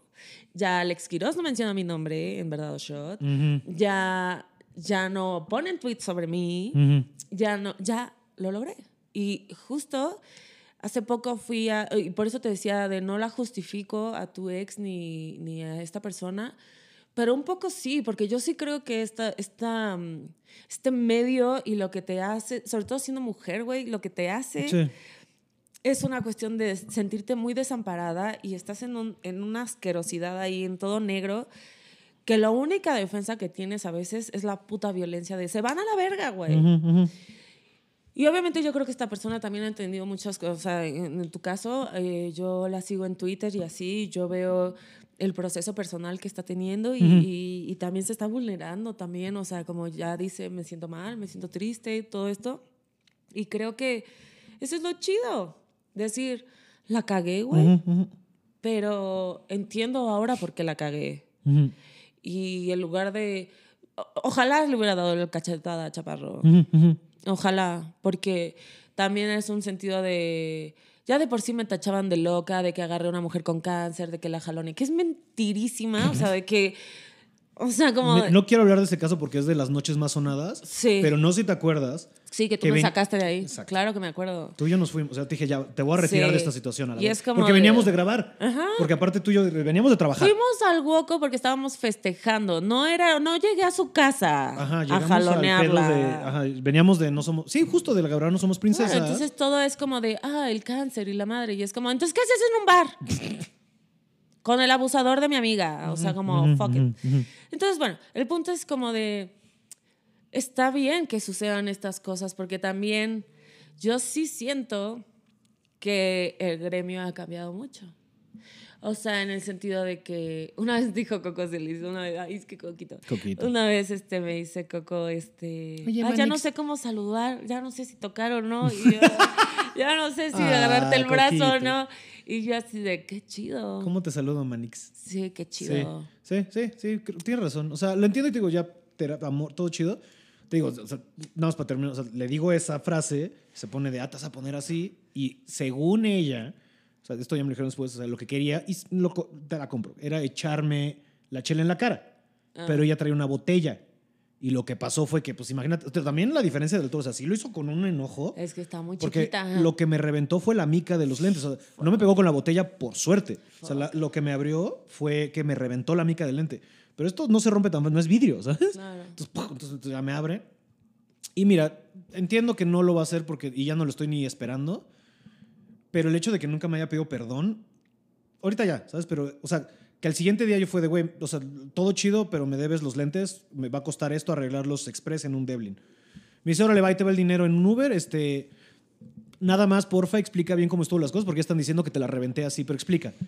Ese es el último mensaje que tengo de ella, ¿sabes? Y es como, güey, O sea, yo también estoy, estoy esperando muchos perdones. exacto, y no van a llegar. Pero, y está bien, y está bien. pero te digo una cosa, no solo no sé si van a llegar o no, puede ser que sí, ¿no? ¿Quién sabe? pero, y de todos lados, ¿eh? O sea, de todos lados, pero eh, yo me perdono a mí. Mm, O sea, yo me perdono a mí haberme puesto en esos lugares, haber sido tan violenta. Tengo mucha compasión por mí. A huevo. O sea, digo como, güey. pues de nuevo, estás aprendiendo. Sí, o sea, como entonces, primero es, es uno y decir como, güey, ¿me perdono yo? ¿Me perdono yo haber estado en una relación tan tormentosa? ¿Me perdono yo haber permitido muchas cosas que no debí de haber permitido y tomar decisiones muy pendejas que no debí de haber tomado? Pero me perdono, güey, porque... Pues porque, güey, eh, o sea, estaba como meant to be de cierta Mm, forma pues sí. también. Porque si no hubiera pasado esas cosas, no hubiera dejado de chupar. Ujú. Si no hubieran pasado esas cosas, no hubiera, no, no hubiera tratado de encontrar otra manera de comer que no fuera solo del stand-up. Y entonces me hace crecer como artista, me hace crecer como ser humano, me hace crecer como amiga, como pareja también. Esta es la primera relación que tengo, la de Henry, que estoy sin tomar. Entonces también me doy cuenta de unas cosas de mí muy cabronas como pareja. No todo es blanco y negro. Claro. ¿No? Entonces digo, "Ah, yo tengo esta, esta necesidad de ser amada muy cabrón y que lo volco así completamente a mis parejas.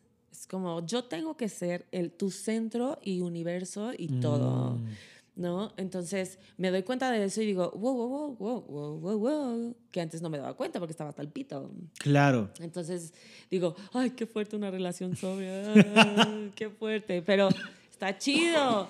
¿Quién sabe? A lo mejor si te llega tu mensaje de perdón. La verdad es que no lo estoy esperando y estoy bien. Y te digo, ya para cerrar, porque ya. Ya llevamos ocho horas de podcast. O sea, lo que te contaba de lo que más me dio en la madre y eso de agradecer. El punto es agradecer. Creo que al final del día hay que agradecer, hay que agradecer lo que tienes, hay que agradecer que tienes una voz, hay que agradecer que no la vas a soltar por cualquier No la estúpido. voy a soltar por un Eric. Exacto. Pero sí Este, quiero vivir en la playa. Yo, fíjate, yo también tengo esa fantasía. Sí. pero güey. nunca he sido de playa. O sea, me refiero a mi mamá, yo nunca he vivido en playas. Eso es lo que quería decir. Y ahorita, y ahorita tengo un pedo, digo, también es por el dinero. yo- también yo sé que me podría organizar mejor. Pero tiene como cuatro años que no voy a la playa. Y sí me duele, ¿sabes?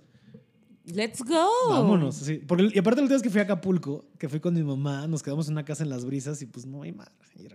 Eh, No, güey. Me mama el mar, así el mar es la cosa más hermosa. Y tienes que. Porque en el, porque en el mar, en la vida es, más sabrosa. Ah, no. Pero, Pero en el fondo, bajo del mar. Es que sí, yo cada vez que me meto al mar es como, wow, esto es. Esto es, para mí, eso es la vida.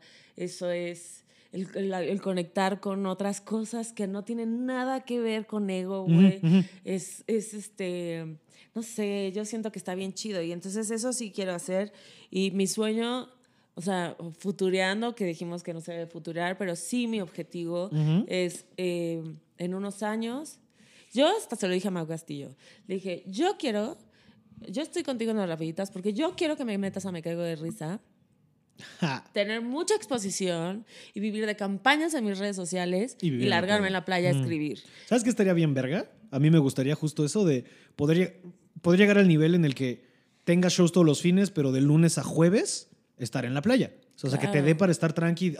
El gasto de aviones, ¿me entiendes? O sea, de, Claro. vuelo, o sea, voy a vivir. ¿Sabes también que creo? Que cometimos un error enorme como industria, y no solo comediantes, me refiero a la industria del entretenimiento.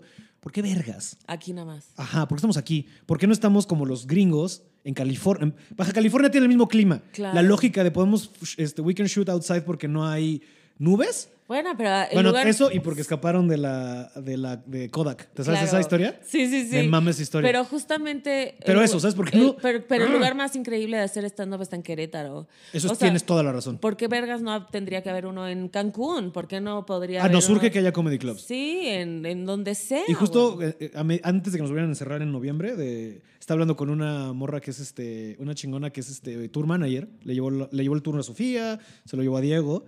Y justo estamos hablando de, mira, pues yo creo que ya estoy, o sea, sé que no tengo de nuevo la gran exposure, pero creo que estoy en un nivel en el que donde me pares va a cenar. Y su idea fue de, ¿y por qué no, ahorita que no se puede, en lugares abiertos, por qué no hacer un tour de playa? Ir a playas, Sayulita, o sea, lugares chiquitos donde tal vez no vas a ganar, pero no le pierdes, ¿sabes? Sí. Y estaría padrísimo. Sí, yo di uno en Pero sí necesitamos más- Sí, yo di uno en Chiapas. Bueno, di varios en lugares que yo ni sabía que existían. Te juro. Y en bares así horribles. Pero así, se vale. Horribles. Y fue de las experiencias más A increíbles de mi vida.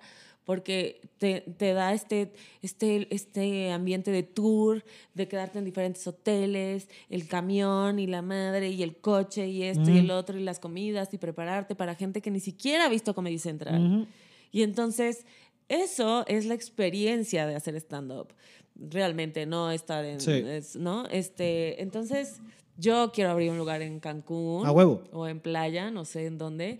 Pero no Sería- alejarme sería de mejor. esto. Y, pero sí decir como, Pablo, vente acá, así de que te doy una fecha. O sea, hacer como una caja popular. Y, En playa. En playa. Me mama el plan. Ujú. Eso quería escribir. Y Inversionistas. ponerme bien gorda. Ah. Pues, no creo que te pongas gorda. Pero, güey, ya quiero que no me importe el físico. Como Úrsula, la verga. Como la verga. Ya, Sí, de 60 inversionistas, denos, denos dinero para poner un comedy club en. Exacto. En Playa Voy a hablar Carmen. con Bubu para ver si me da Ah, franquicia. estaría cabrón. Estaría O sea, estaría bien, estaría- ese güey creo que se ha hablado de franquiciarlo. Pero mira, esta es una plática que más bien. Esto va a estar de hueva para el aire. Entonces, Sí. este, igual que ya te tienes que ir, ya Sí, llevamos dos horas tres. Este, vamos dándole un cierre a esto. A ver, Eh, no, ¿cómo ya. va a terminar? No, yo ya. yo- ¿Ya? pues, ¿De qué más quieres hablar? Nada más. O sea, ¿sabes? Creo que el mensaje de hay que vibrar en el agradecimiento y todo va a estar bien. Todo, está bien. Y perdonarse. Y perdonarse. Perdonarse es muy importante. Y sentir, se vale. No nos sentir y, güey, y valer verga tantito. Como diría Ramdas, be here now. Exacto. Terminemos así. Be here now. Muchísimas like gracias it. por venir. Gracias, Algo que, quieras, digo, algo que quieras publicar, digo, tú tienes más, pero para la gente que tal vez no. no me conoce, eh, simplemente mm, pues está tratando de hacer lo mejor que se pueda. No, pero prefiero tal cual, así proyectos que quieras, o sea, mimosas, Ah. algo que quieras publicitar. Eh, pues bueno, eh, tengo mi blog que se llama Mimosas para Desayunar. Estoy en las rapiditas de lunes a viernes a las nueve y media de la noche eh, en un canal muy misógino que se está tratando de cambiar eso también. Eh, ya ¿Milenio hay TV? otro-. ¿Milenio? Eh, sí, el canal 6. ¿no? Ah, ok. El canal 6. Sí, el canal 6, que hay unos programas que digo, oh Sí, my sí, god, sí, sí. ¿no? Este, y pues bueno, en teoría grabo tercera temporada de Lorenzo este año, Ah, a finales madre. de año, sí. Entonces, este, y espero estar en Me Caigo de Risa pronto. Ojalá. Ojalá, Ojalá. lo estoy decretando, así de que Redes. Redes, Marce-Lecuona. ¿En todos? O- sí, no, pones Marce ¿no? Lecuona y ya. Creo sale. que si, le con- si no hay Le- otra. Sí, no, Que el otro día estaba escribiendo un chiste ya para cerrar. Este, que quiero tener la confianza en mí mismo que la gente con menos de mil followers se pone oficial. ¿Ya sabes? Ah. ¿De qué manera de apostarle al futuro? Ay, me encanta. Pero eso es decretar. así Exacto. como, eso es decretar. Así como, no hay nadie más que yo, amigo. Soy el oficial. Soy el oficial. Muchísimas gracias, por haber Gracias a venido. ti, ha sido un gran episodio. Sí. Qué diversión. Este, y ustedes nada, muchas gracias por escuchar otro episodio de Pablo Platica de Películas. Nos escuchamos eh, la próxima semana. No hablamos nada de la sirenita. Ah, se habló lo suficiente. Este, pero muchas gracias por escuchar. Nos escuchamos la próxima semana. Que pasen una semana muy bonita. Les mando besos. Adiós. Yay.